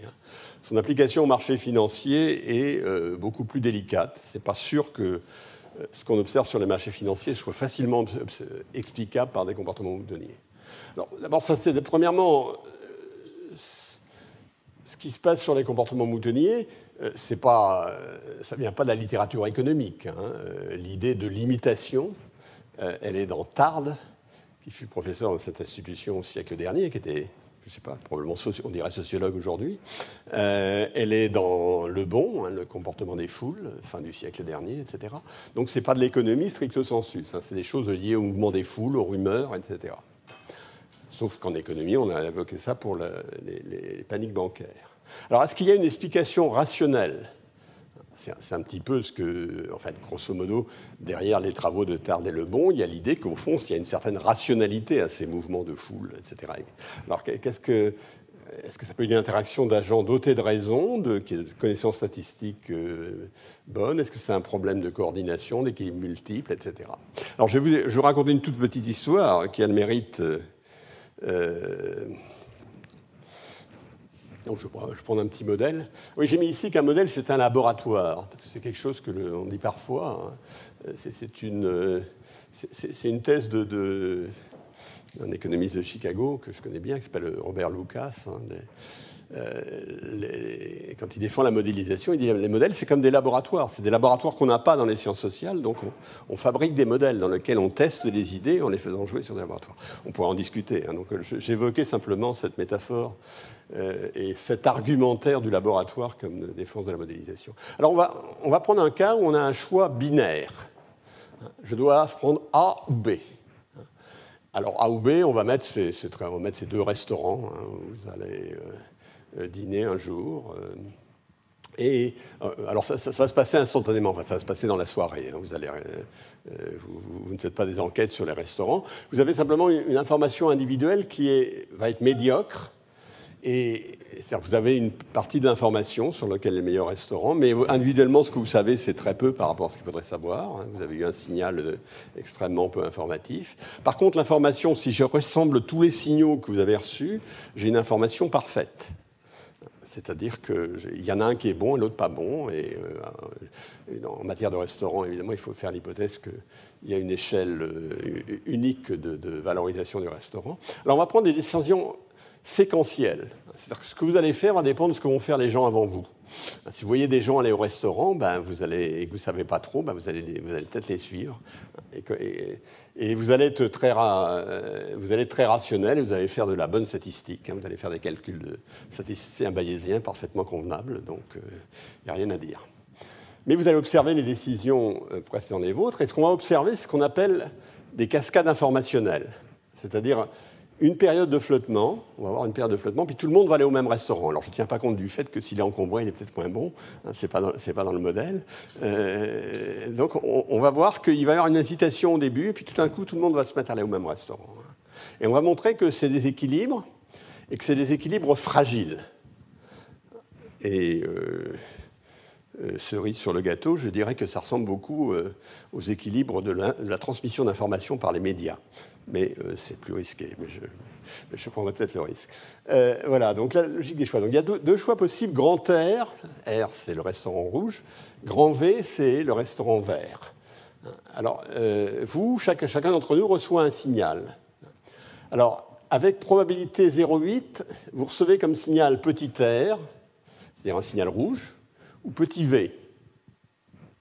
Un signal rouge, c'est un signal en faveur du, restaurant rouge, comme je l'ai expliqué tout à l'heure. Hein, en quel sens je l'ai expliqué tout à l'heure. Ou avec probabilité 0,2, vous recevez rien. Je mets noir, vous ne voyez rien. Ni vert, ni rouge, vous ne voyez rien. Alors maintenant, quelle est la valeur de ces signaux? Eh bien, si R est meilleur que V, c'est-à-dire si le restaurant rouge est meilleur que le restaurant vert, alors avec probabilité 2 tiers, on reçoit le signal rouge. Donc si R est meilleur que V, deux tiers d'entre vous vont recevoir, non, pardon, 20% d'entre vous vont, vont rien recevoir, 80% vont recevoir un signal. Parmi ces 80% qui reçoivent un signal, les deux tiers vont recevoir un signal rouge et un tiers un signal vert. Si vert est meilleur, ce sera le contraire. Vous avez deux tiers à recevoir un signal vert, un tiers à recevoir un signal rouge. Euh, donc, c'est ça que que je disais tout à l'heure. Votre information personnelle est médiocre, puisque vous recevez un signal avec une certaine probabilité. Mais l'information sociale, il y a beaucoup de gens, elle est, parfaite. C'est-à-dire que si vous savez qu'il y a à peu près deux tiers des gens qui ont reçu le signal rouge, ça veut dire que rouge est meilleur, etc. etc. Si vous savez qu'il y a deux tiers qui ont reçu le signal vert, vous savez que vert est meilleur. Et euh, ça, c'est. Donc l'information sociale est parfaite. L'information personnelle est assez médiocre. Alors, pourquoi il va se des problèmes? Parce qu'on va décider séquentiellement. D'abord, monsieur 1 va décider, puis monsieur 2 va décider, puis monsieur 3 va décider. Et, qu'est-ce qui va se passer Alors, on, va, fabriquer toute une série d'histoires sur ça. Alors, des temps, monsieur 1 observe petit R. Vous êtes monsieur 1, vous observez petit R, vous devez aller à quel restaurant? Vous êtes rationnel, vous allez aller au restaurant grand R. Parce que c'est le seul signal que vous avez reçu, euh, c'est rationnel d'aller à grand R. Vous devez décider, hein, il ne s'agit pas, vous ne devez pas attendre, euh, etc. Ça simplifie un peu les choses. Alors, maintenant, euh, maintenant, Monsieur 2 observe, c'est à lui, Monsieur 2 de choisir. Alors, soit il a observé petit r, ben, naturellement, il va, aller, aussi à grand R. Il a vu Monsieur 1 aller à grand R. Monsieur 1 est allé à grand R, non pas parce qu'il a reçu, un, soit il a choisi aléatoirement, soit il a reçu un signal rouge. En tout cas, il y a une certaine probabilité qu'il ait reçu un signal rouge. Moi, j'ai reçu un signal rouge.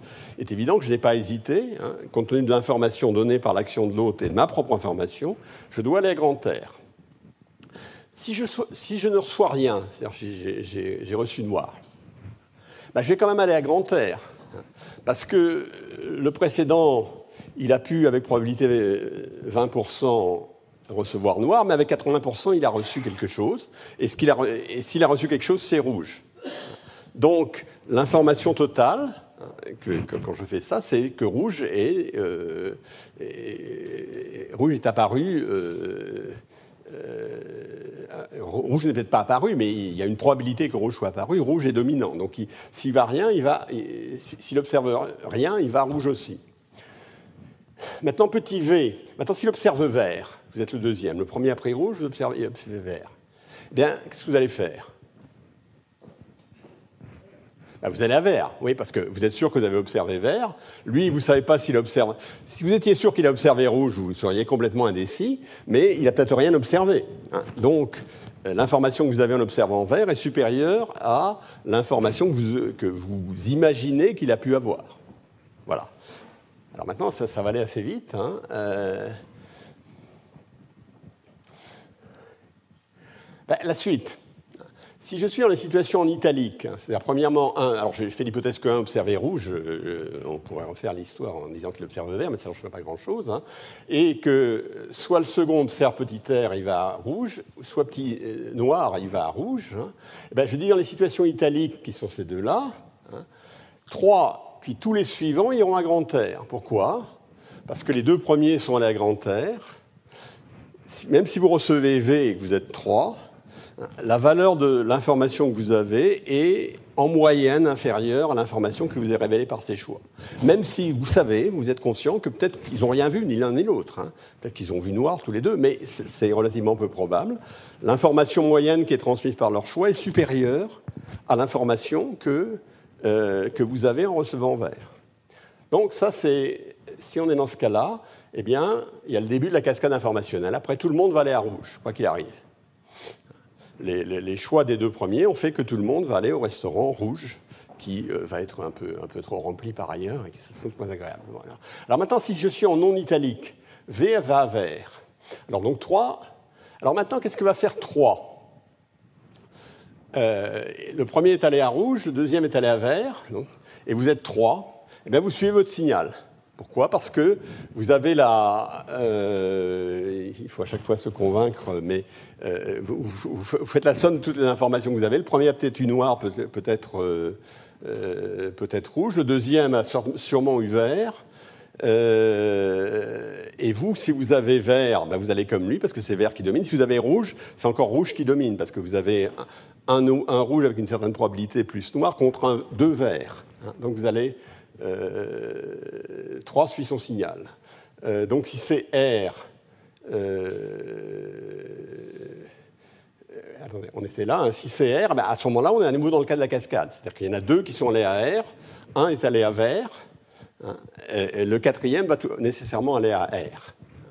Euh, par contre, si lui choisit V, euh, s'il observe V, il va aller à V. S'il observe rien, il va aller à V aussi.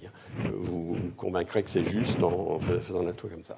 Donc, il y aura une cascade V la période suivante. Quoi qu'il arrive, c'est qu'au bout d'un certain nombre de périodes, il y a cascade. C'est-à-dire tous les gens se mettent à faire comme les, comme les précédents. Alors, la cascade rouge, si rouge est vrai, c'est-à-dire si le restaurant rouge est meilleur, est plus probable que la cascade verte, et vice-versa, si vert est vrai. Mais elle a une probabilité que je vous laisse le, soin de calculer, euh, qui, est euh, relativement importante. Euh, donc, quelles sont les caractéristiques de cet équilibre Il y a des cascades informationnelles, c'est-à-dire tout le monde fait comme le voisin. Il y a une tendance à ce que tout le monde fasse comme le voisin. Alors, ces gens. Alors, naturellement, l'équilibre dépend du détail de l'histoire, qui choisit le premier, hein, de l'aléa, de l'information détenue par le premier. l'équilibre peut être efficace, il y a des chances qu'en R est meilleur que R se produise. Hein, il y a un peu moins de chances que V se produise, mais, il peut aussi être souvent inefficace. Hein, c'est les probabilités dont je parlais tout à l'heure. Euh, les agents sont rationnels et ils sont sophistiqués statistiquement. Ils utilisent toute leur information, sachant. Ils utilisent non seulement toute leur information, mais toute leur compréhension de la manière dont les autres utilisent l'information. Et ce qu'on voit, c'est que les actions cessent très rapidement de transmettre de l'information socialement utile. Deuxièmement, ça c'est le premier point. Donc l'équilibre, euh, il y, a plusieurs possibilités, euh, mais ça, se termine par une cascade informationnelle, et assez vite en principe. Euh, maintenant, l'équilibre est fragile. C'est-à-dire que dans ce monde, tous les gens comprennent que le fait qu'ils aient fait ça n'est pas fondé sur une grande information. que le fait qu'ils aient fait ça, c'est ce qu'ils peuvent faire de mieux, de plus intelligent, compte tenu de ce qui se passe. Mais ils sont conscients du fait qu'à partir du troisième, ils, ils ont fait comme les précédents. Et que donc, il n'y a pas énormément d'informations. Donc, si jamais arrive quelqu'un dont on sait qu'il est très informé, hein, il a des connaissances communes qu'il est très informé et qui vous dit V est meilleur, tous vont changer et aller à V s'il y avait euh, quelqu'un qui... Euh, euh, donc, la foule est rationnelle, mais rationnellement influençable et versatile, puisqu'elle est consciente de la fragilité de son, de son mouvement. Voilà, donc c'est une histoire qui est plutôt... Alors, qu'est-ce qu'il y a Pour le marché financier, il n'y a, aucune histoire sur les marchés financiers qui soit strictement euh, convaincante euh, en matière de comportement moutonnier. Hein. Euh, je pourrais vous présenter un modèle un peu compliqué qui a été fait il y a quelques années, mais je ne trouve pas qu'il donne des résultats totalement convaincants, parce que il est évident que les gens, il y a des comportements moutonniers dans le marché financier, les premiers, deuxièmes, etc., mais il y, a, aussi beaucoup de simultanéité dans ce qui se passe, qui nous ramène un plutôt au premier modèle plutôt qu'au second. Ah, je sais pas. Alors la logique de l'information, alors je dis oui, euh, bah, très rapidement, juste une parenthèse, ce, qui, mériterait, sur lequel j'en dis trop ou trop peu, mais euh, souvent il y a, dans les médias, qu'est-ce qui se passe? Il y a un événement, c'est A ou B, qui est flou, euh, et il y a le premier qui va le voir, hein, un ou deux, et puis par exemple les deux premiers vont le voir et disent que c'est A.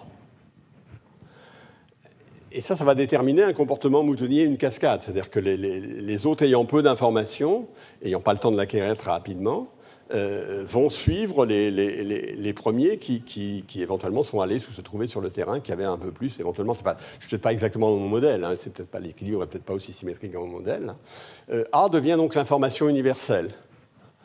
Euh, là où mon argumentaire est plus discutable, c'est que je, je pense que dans le monde médiatique dans lequel on vit, Hein, l'information, l'incitation à vérifier une fois qu'une information est passée est assez faible. Parce que, deux choses une, soit la vérification vous conduit à confirmer que c'était bien A. Alors là, vous n'aurez pas. Euh, personne ne vous en sera particulièrement euh, reconnaissant. Soit elle conduit à affirmer grand A. Alors, comme tout le monde a affirmé que grand A existait, il y a quand même une réticence collective à se dédire. Hein, il y, a, un problème de, réputation collective de l'institution qui est en cause.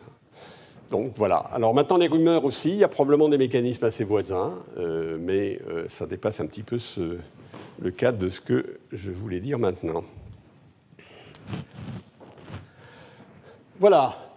Alors on revient. Hein. donc euh, je reviens à une diapositive que j'avais déjà présentée, hein, en disant que je vais quitter le, le, monde de référence dont j'ai dit les mérites et les limites, hein, donc en regardant l'incomplétude et l'hypothèse d'anticipation rationnelle. Euh, mais j'aurais pas dû mettre cette. Euh, ça, c'est une introduction à ce que je vais dire sur le marché boursier la fois prochaine. Donc, ça aurait dû être après les, transparents que je vais vous présenter maintenant. Donc, euh, vous la faites glisser dans votre mémoire un peu plus loin. Alors, monnaie et coordination des anticipations. Là, ce que je vais refaire, c'est à la fois très simple et un peu une gageure, mais je, vais essayer de vous montrer que dans un monde pas beaucoup plus compliqué que le plus simple que je vous ai expliqué au départ, on peut retrouver la règle de Taylor et comprendre ce qui est fait le fond de la logique de la règle de Taylor. Ce qui, enfin, à mon sens, c'est la, la, nature profonde de la règle de Taylor. On peut évidemment être en désaccord. Et pour ça, euh, je vais partir de quelque chose qui est relativement loin, mais que j'aime bien. C'est un, euh, un, texte qui est paru dans le euh, Financial Times le 3 mars 2009 et qui était signé par M. Buiter, qui est un économiste, euh, je crois qu'il est anglais, mais je ne suis pas absolument sûr. En tout cas, il a été longtemps à Londres et qui a mis sur le site du Financial Times un pamphlet euh, que je trouve euh, absolument rafraîchissant, donc sur lequel on va partir. Je vais vous montrer qu'il y a une petite relation avec ce que je vais vous raconter. Ce n'est qu'un début, j'y reviendrai sur ce, pamphlet. Mais euh, dans les marchés financiers, sur les marchés d'actifs, qu'ils soient réels ou financiers en général, le prix des actifs aujourd'hui dépend de la vue qu'a le marché, euh, qu'ont les, participants, pardon, euh, du comportement futur des prix. Le prix aujourd'hui dépend du prix demain. C'est ce qu'il y a dans l'équilibre de prix de plan d'anticipation de prix. Ce que vous faites sur le marché aujourd'hui dépend des prix demain, évidemment, naturellement. donc les prix des actifs aujourd'hui dépendent des anticipations du prix de demain et de même, le prix de demain dépend des anticipations de demain sur le prix d'après-demain, etc. Ad nauseum. Ça, prouve qu'il était, il est, un peu, il a une idée derrière la tête. Ça ne doit pas être très gentil pour, pour ses collègues. Hein. Et comme il dit, comme il n'y a pas de date terminale évidente pour l'univers, il y a peu de je suis pas sûr que ce soit très bon, mais peu de macroéconomistes étudient la cosmologie pendant leur, leur, loisir.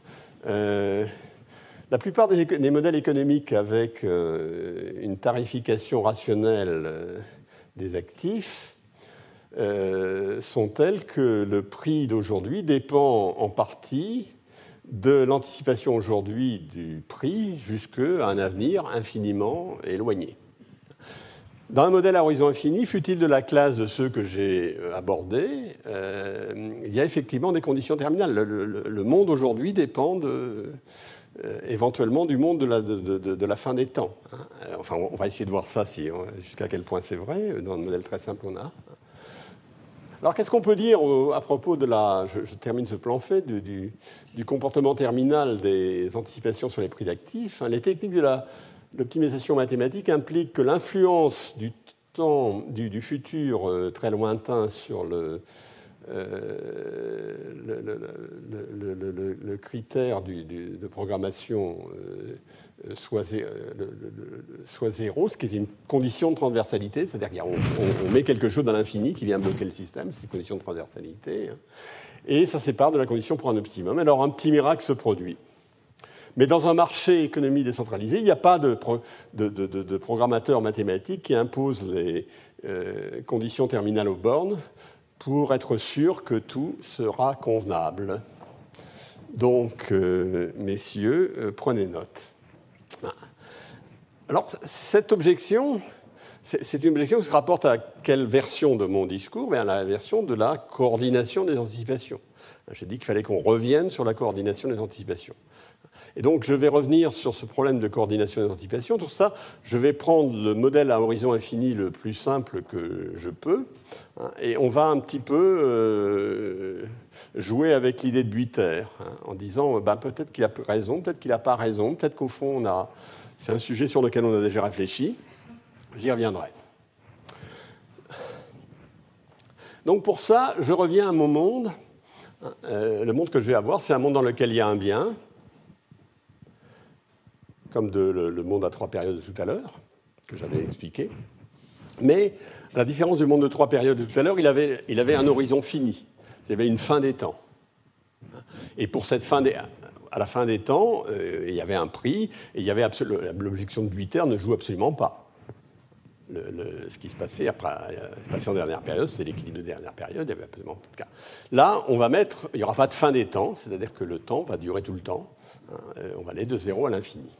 Et on va être dans le même monde que tout à l'heure, sauf qu'on va voir la monnaie numéraire, c'est-à-dire que le prix du bien disponible à chaque période, en termes de monnaie, va être éventuellement variable.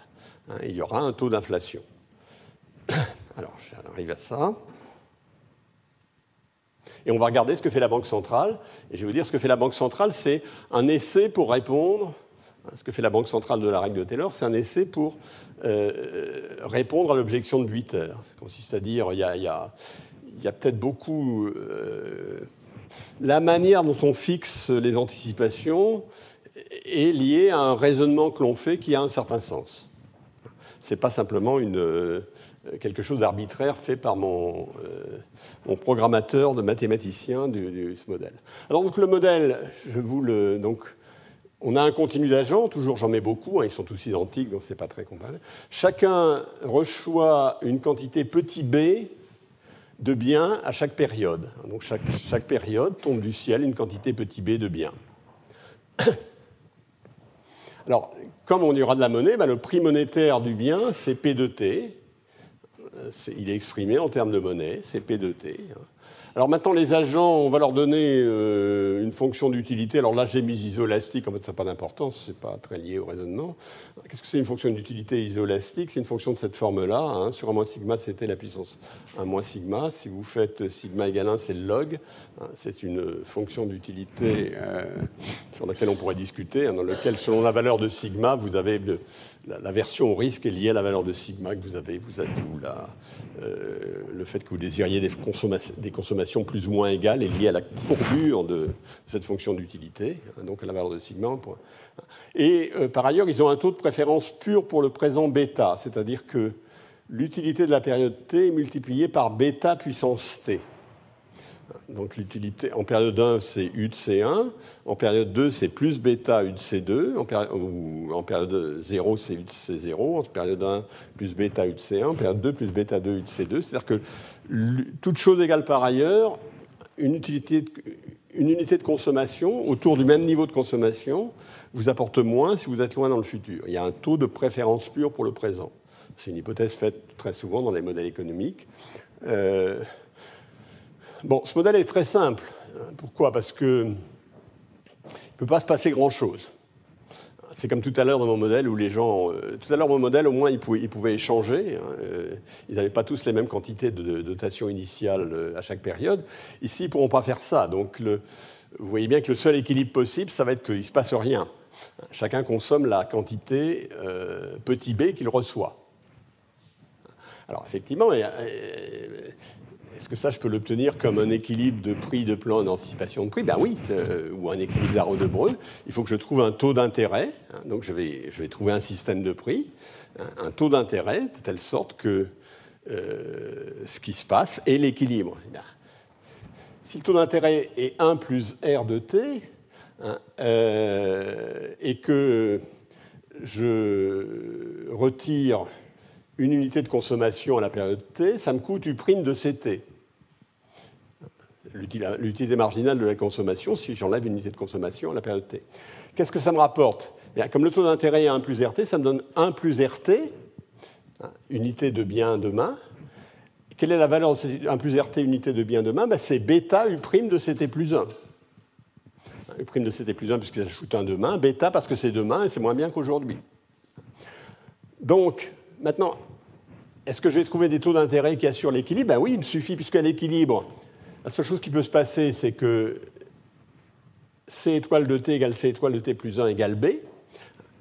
À nouveau, à l'équilibre, parce qu'il y, a coordination d'anticipation, parce que je suis dans l'équilibre d'Arrow de Breu, etc. Est-ce qu'il y en a un? Oui. Et comment je le bien ben, En annonçant le taux d'intérêt R étoile, tel que 1 plus R étoile égale 1 sur bêta. Donc il y a un taux d'intérêt tel que si je l'annonce et si je fais une suite de marché au cours des temps, etc., il ne va rien se passer, mais les gens ne vont pas désirer échanger, ils ne vont pas désirer euh, échanger des biens entre les périodes. Alors on peut me dire, le monde est extraordinairement simple, mais euh, je, pourrais le compliquer autant que je veux en gardant à peu près euh, avec le, même nature de message. C'est-à-dire il y a des taux d'intérêt qui assurent équilibre. Alors par exemple, si vous voulez bêta égale 0,98, vous avez 2% de préférence pour le présent, c'est l'année. Hein. Ça veut dire que R étoile serait égal à 2%. 1 sur bêta, c'est 1 sur 0,98, ça ferait 1 plus R étoile, ça ferait 2% de taux d'intérêt. Euh, on, peut, on peut le calibrer pour que ça ressemble un petit peu au monde réel. Alors maintenant, qu'est-ce qui se passe si il y a de la monnaie? Le prix, il va avoir un bien en monnaie cette fois. Maintenant, le taux d'intérêt, ça va être un taux d'intérêt nominal, c'est-à-dire que quand il y a de la monnaie, je fais un emprunt en donnant une unité de monnaie je reçois un certain nombre d'unités de monnaie demain. Le nombre d'unités de monnaie demain que je reçois si le taux d'intérêt nominal est IT, c'est 1 plus IT. Donc l'emprunt est en monnaie, le remboursement est en monnaie. Hein. Alors comme je l'ai dit tout à l'heure, dans ce modèle, il y a autant d'équilibre qu'on veut. Hein. Il suffit, euh, si je mets un taux d'inflation constant, par exemple, eh bien je mets un taux d'intérêt qui est égal au taux d'intérêt réel qui est ici plus le taux d'inflation à nouveau, c'est un équilibre, puisque chaque agent confronté avec ça a exactement les mêmes choix que tout à l'heure. Mais on va quand même regarder un petit peu plus près les, conditions de la, euh, du choix de l'agent. Alors, si je ne me suis pas euh, trompé, si, si je dépense une unité de monnaie, si j'épargne une unité de monnaie aujourd'hui, qu'est-ce que je perds? Eh bien, en quantité de biens, c'est 1 sur P de T, hein, puisque le prix du bien, c'est P de T en unité de monnaie. Donc je perds 1 sur P de T en, quantité de biens. En, euh, quantité de biens, l'unité de, quantité de biens a, une, une, utilité U' de C de T, quand je suis autour de C de T. Donc voilà, ça c'est ce que je perds. Maintenant, si j'investis, donc si, si, je fais cet effort euh, d'épargne, qu'est-ce que je vais gagner? Ben, J'aurai 1 plus IT en nominal, mais ce qui veut dire en quantité de biens, ça me fera 1 plus IT divisé par PT plus 1, qui est le prix du bien demain en monnaie. Et puis quel est l'intérêt que ça pour moi? Bien s'il y a U' de CT plus 1 multiplié par bêta. Bêta parce que c'est demain, U' de CT plus 1 parce que c'est l'utilité demain.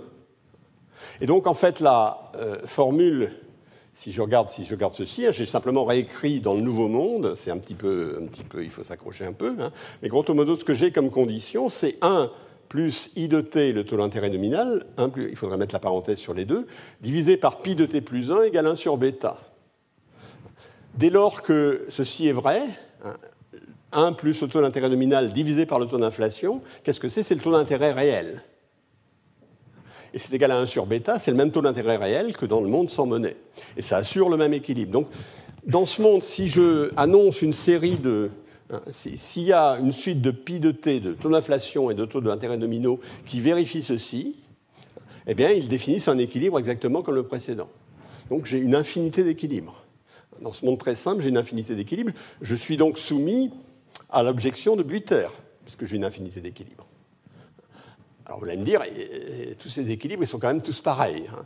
Ils ne sont, ils sont, pas pareils en valeur nominale, ils sont tous pareils en, en termes réels. Alors, où vient la, Bon, là, je répète un petit peu ce que je, viens de dire. Hein. Donc, dans tous ces équilibres, hein, l'équilibre réel, c'était qu'il y avait un taux d'intérêt qui était 1 sur bêta, 1 plus R étoile, hein, et qu'il n'y avait pas d'échange.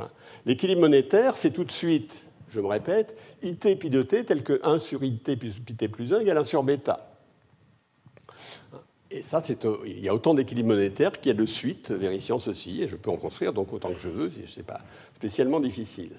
Alors maintenant, ça fait quand même beaucoup d'équilibre. Donc on va, on va essayer d'être raisonnable. On va se fixer un taux d'inflation cible. Pi star égale P étoile de T sur P étoile de T moins 1. On est plus grand que bêta pour des raisons euh, euh, que l'algèbre nous, confirmerait. Mais et euh, alors maintenant, qu'est-ce que on va introduire la banque centrale là-dedans. Hein. On va dire la banque centrale, elle va essayer de, faire c'est raisonnable d'avoir un taux d'inflation cible pi étoile. Euh, quelle valeur il devrait prendre pour ici euh, euh, On n'a pas de raison très, forte d'avoir des, opinions sur les, bonnes valeurs de pi étoile. Mais il va falloir que si la Banque centrale, donc ce que va faire la Banque centrale dans ce monde, elle va fixer le taux d'intérêt nominal. Pourquoi pas?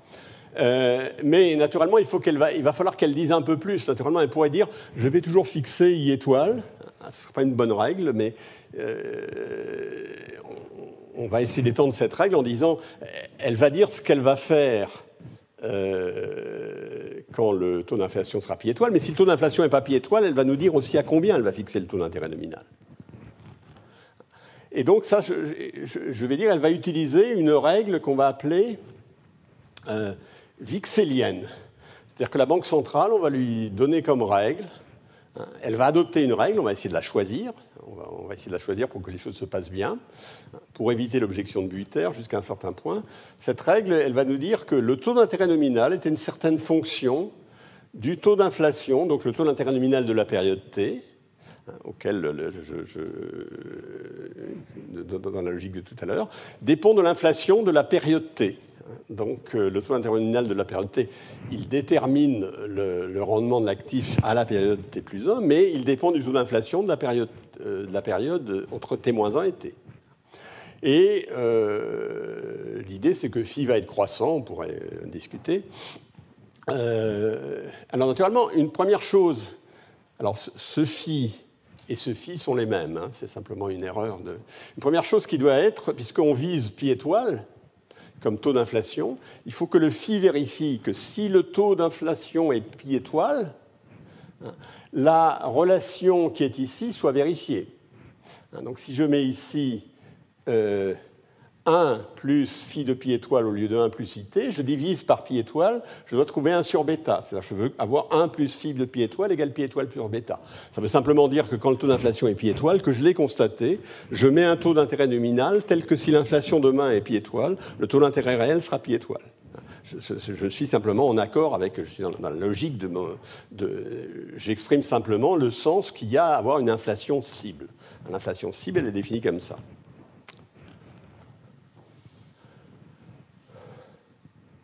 Quel est le problème de la politique monétaire ben, C'est qu'est-ce qu'un bon phi Est-ce qu'il y a des phi qui sont meilleurs que d'autres? Euh, À nouveau, dans un monde très simple, euh, vous allez me dire tout ça n'a pas beaucoup d'importance, euh, s'il y en a. Alors, malgré tout, on, a le problème de Buiter, parce que y a des équilibres, il y en a autant qu'on veut. Alors vous allez dire, en tant qu'équilibre, il donne, il donne le même, le même équilibre réel. Enfin, ce sont des équilibres qui donnent les mêmes allocations réelles. Mais la question, il donne la même allocation réelle dès lors que les anticipations sont coordonnées. Donc la question qu'il faut se poser, c'est que parmi ces équilibres, est-ce qu'il y en a un qui, compte tenu de l'action prise par la politique monétaire, aura des anticipations mieux coordonnées? L'objet de la politique monétaire ici, ça va être de rendre crédible la coordination des anticipations sur cet équilibre-là. Alors pour ce faire, on va essayer, on va, ramer, mais on devrait y arriver. Alors, ce, que, dit Buiter, c'est que, dans ce qui suggère en tout cas, c'est que dans ces modèles, à horizon infini, il y a beaucoup d'équilibres. Comme j'ai dit ici, il y en a beaucoup. Euh, à nouveau, il y en a beaucoup. Alors, quand il y en a beaucoup, comment on fait pour les choisir? Dans la littérature, il y a euh, une idée qui, a émergé, je peux pas pourrais revenir dessus si vous voulez, etc. C'est qu'un bon équilibre est un équilibre qui est localement isolé, c'est-à-dire qui est déterminé dans, le vocabulaire de la, théorie euh, standard. Ça veut dire qu'il est déterminé parce que vous avez un équilibre qui est stationnaire, par exemple pied étoile, pied étoile, pied étoile. Hein. vous pensez qu'il y a plus de chances qu'il soit le bon équilibre, celui auquel pensent les agents lorsqu'ils réfléchissent sur le système, s'il n'y a pas d'autre équilibre, il y a, d'autres équilibres que lui, hein, parce qu'on est dans des mondes où il y en a beaucoup. Mais s'il n'y en a pas qui sont très proches, si les autres, ils s'éloignent, parce que les gens, s'ils s'éloignent, si les gens ont une idée que ça ne devrait pas s'éloigner, ça les tue. En quelque sorte, donc il ne faut pas qu'il y ait d'équilibre voisin de l'équilibre que l'on prend, de l'équilibre de référence, hein, et qui s'en rapprocherait. Parce qu'à ce moment-là, ce sont des équilibres voisins. il n'y a pas de raison de penser que les agents peuvent comprendre ce qui se passe entre ces équilibres voisins. Par contre, si les autres équilibres s'éloignent de l'équilibre stationnaire, alors on a des raisons de penser qu'il est plausible. On pourrait argumenter un peu plus, je ne prétends pas le faire, j'y reviendrai, c'est un sujet euh, sur lequel je pourrais vous parler pendant des, pendant des heures et des heures, mais euh, c'est ça le critère. On va donc choisir la règle pour que L'équilibre pi-étoile, c'est un équilibre. Si tout le monde y croit, il se produit. La banque, elle, agit de cette manière-là. On va essayer de faire, de regarder si ça implique que les autres équilibres qui existent toujours ne hein, sont pas proches de l'équilibre dans lequel on est. Bah, c'est assez facile à faire. Hein. Euh, on prend les, équations. Les équations, les équations de l'équilibre, c'est ça. Bêta 1 plus i de t. Euh, alors on les a écrites de toutes les façons. Hein. C'était tout à l'heure 1 plus i de t divisé par pi de t plus 1 égale 1 sur bêta, mais c'est exactement la même chose que bêta 1 plus phi de pi de t euh, égale pi t plus 1. C'est-à-dire j'ai remplacé i de t par phi de pi de t, simplement, c'est ça, dans les équations précédentes. C'est exactement la même que tout à l'heure. Alors maintenant, s'il y a un équilibre qui est proche, comment on va regarder Est-ce qu'il y a des équilibres proches? Euh, Là, on est en pi étoile. Ça, c'est vérifié en pi étoile. Hein, pour pi de t égale pi étoile, quel que soit t, c'est vérifié. Maintenant, je vais faire un petit écart. Hein, je vais faire delta de pi de t qu'est-ce qui est compatible Quelles sont les valeurs de delta de pi t et delta de pi t plus 1 qui sont compatibles avec le fait qu'on est encore, est encore à l'équilibre? C'est-à-dire que le taux d'intérêt réel est toujours égal à, est toujours égal à, R étoile. Eh bien, on, dérive ceci, hein, c'est simplement phi prime multiplié par bêta delta de pi t, hein, c'est simplement la dérivation de bêta phi de pi t, égale, alors quand je mets delta, ça devrait, égale delta de pi t plus 1. Delta de pi t plus 1, c'est une petite variation de pi t plus 1. Alors maintenant, cette équation, ce qu'elle vous dit, c'est que euh, delta de pi de t plus 1, si phi prime, de, si phi prime bêta est plus grand que 1, vous voyez bien que delta de pi t plus 1 est plus grand que delta de pi t. C'est-à-dire que l'équilibre voisin de mon équilibre s'en éloigne si phi prime bêta est plus grand que 1. Donc le critère du bon équilibre, de celui qui va permettre la meilleure coordination des anticipations, c'est que phi prime multiplié par bêta soit plus grand que 1, ou phi prime soit plus grand que 1 sur bêta. C'est-à-dire que la banque centrale réagisse à de l'inflation, un surcroît d'inflation, en exacerbant le taux d'intérêt nominal. Pourquoi? Parce que ce faisant, il pourrait y avoir, les agents pourraient se convaincre que c'est un nouvel équilibre uniquement en accroissant le, taux d'inflation, en ayant des, anticipations de l'inflation la fois suivante qui soient encore accrues. Et, tout ceci euh, n'est pas stable en un certain sens.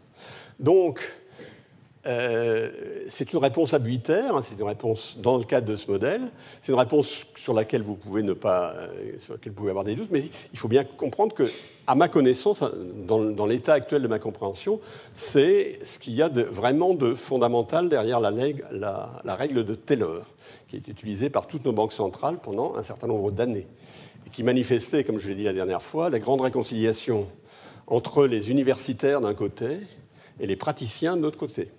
Jusque-là, euh, ça avait été plutôt à couteau tiré, enfin, sauf si on remonte à Ricardo à très loin. Il y avait d'un côté les, universitaires qui voulaient contrôler la quantité de monnaie et les, praticiens qui voulaient contrôler les taux d'intérêt. On avait trouvé enfin une règle qui réconciliait tout le monde. Alors, je prétends maintenant, euh, je suis prêt en débattre avec Israël, on est d'accord que c'est ça qui a au fond derrière la règle de Taylor. Notamment la règle de Taylor, je peux l'établir dans des modèles quand même plus compliqués que ça. Hein. Si je l'ai compliqué, il faut que je mette, euh, bah, je mettrais, je sais pas, je mettrais des, euh, il y a beaucoup de manières. Je pourrais faire un modèle nouveau keynésien où je mettrais que les entreprises fixent leur augmentent leur prix de façon, euh, lorsqu'elles sont autorisées à le faire de façon aléatoire. Euh, donc il y a un taux d'inflation qui est lié à l'idée qu'elles se font du taux d'inflation, etc. Je pourrais mettre des fluctuations d'activité économique. Euh, à certains moments, on est plus près de la euh, capacité, pleine capacité de l'économie. Hein, je, suis extrêmement, extrêmement vague.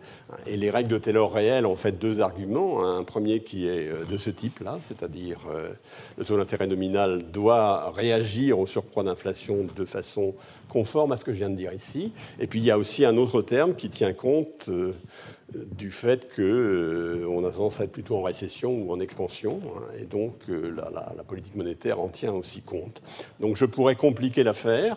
Maintenant, la logique de ça, c'est, je crois, une des logiques intellectuelles de la règle de Taylor euh, est celle que je viens d'expliquer. Alors, est-ce que c'est... Ben là, je répète un tout petit peu ce que, j'ai dit, je vais pas... donc on a un monde on, a regardé un monde qui était sans besoin de liquidité, mais avec monnaie. Donc la monnaie était une unité de compte, mais euh, il y avait une difficulté d'identification de la valeur future de la monnaie qui est due aux anticipations. Donc un continu d'équilibre avec des taux d'inflation, euh, avec des séquences de taux d'inflation qui sont autoréalisatrices, c'est-à-dire si elles sont crues, elles les déterminent. Et donc la Banque centrale, en fixant le taux d'intérêt nominal, en adoptant une règle, on l'appelle règle vixélienne parce qu'il y a derrière l'idée qu'il y a un, taux d'intérêt réel derrière qui est, euh, euh, qui, est, le bon taux pour l'économie. Hein. Évidemment, le peu que j'en ai dit ne constitue pas une discussion euh, approfondie de la, règle de Taylor, mais simplement une introduction. Donc elle va jouer un rôle essentiel dans le processus de coordination, en faisant que, la coordination des anticipations sur des chemins inflationnistes deviennent peu plausibles au regard des, raisonnements que j'ai produits ici. Alors, c'est au cœur des politiques des banques centrales, je l'ai dit, le cœur de l'argumentaire est là, ça c'est mon point de vue. Je l'ai dit ça aussi, réconciliation entre les économistes et des banquiers centraux. Hein. Alors, je dirais que c'est rassurant et inquiétant à la fois. Alors, ce qui est rassurant, c'est qu'on obtienne la règle et qu'on comprenne à peu près bien sa logique dans, un univers assez simple. Euh, ce qui est inquiétant, c'est que la règle soit établie dans un monde dans lequel il n'y a pas de besoin de liquidité au sens strict. On est dans le monde sans besoin de liquidité, dont je ne suis pas sorti. Je suis toujours dans le parc du jardin. Et euh, quand on sort un petit peu du monde très simple que j'ai ici, on reste quand même dans des mondes où il n'y a pas d'interaction entre ce qui se passe sur les marchés financiers, sur les marchés euh, monétaire, hein, qu'il n'y a pas d'interaction entre monnaie et finance qui soit clairement établie. Ce qui, évidemment, est un problème tout à fait sérieux, étant donné ce qui s'est passé lors de la crise précédente, hein, et qui est un cadre dans les... Beaucoup de gens, et la plupart des gens, sont maintenant convaincus qu'il faut essayer de comprendre les relations entre ce qui se passe sur les marchés financiers et ce qui se passe en termes de politique monétaire. Mais vaste problème. Euh, où est-ce que j'en suis? Oui, ah ben voilà, je, vous redonne le. Il s'était glissé à deux endroits, mais là c'est au bon endroit. C'est mon. Euh, donc j'ai dit qu'il faut quitter le monde de référence. Hein. Il y a deux directions, hein, l'incomplétude et revenir sur l'hypothèse d'anticipation rationnelle. Et euh, j'ai fait une petite promenade dans ces, dans ces problèmes, mais je, vais maintenant oublier la recherche d'une théorie générale et porter l'attention sur un certain nombre de marchés. On va regarder un certain nombre de marchés euh, concrets et revenir rediscuter de ces questions, mais dans le cadre de marchés concrets, sans prétendre euh, vouloir faire une théorie générale qui, peut-être n'est pas, euh, comme dans le cas des bulles, est peut-être euh, une mauvaise idée. Hein, on revient à la citation de Tolstoï, hein, toute une famille malheureuse, il y a autant d'histoires que de familles malheureuses. Donc il y a peut-être autant de théories du marché qu'il y a de types de marché. Bien, et donc dès la fois prochaine, donc on aura une heure, hein, donc on va revenir à des séquences d'une heure plus présentation d'exposés. Je crois que là, la fois prochaine, euh, donc, je vais parler du marché boursier. Et euh, André Orléans euh, donnera son, grain de sel sur ce sujet. Et ensuite, ben, on passera à d'autres types de marchés et éventuellement on reviendra un peu à la macroéconomie. Je vous remercie. Retrouvez tous les contenus du Collège de France sur www.colège-2-france.fr.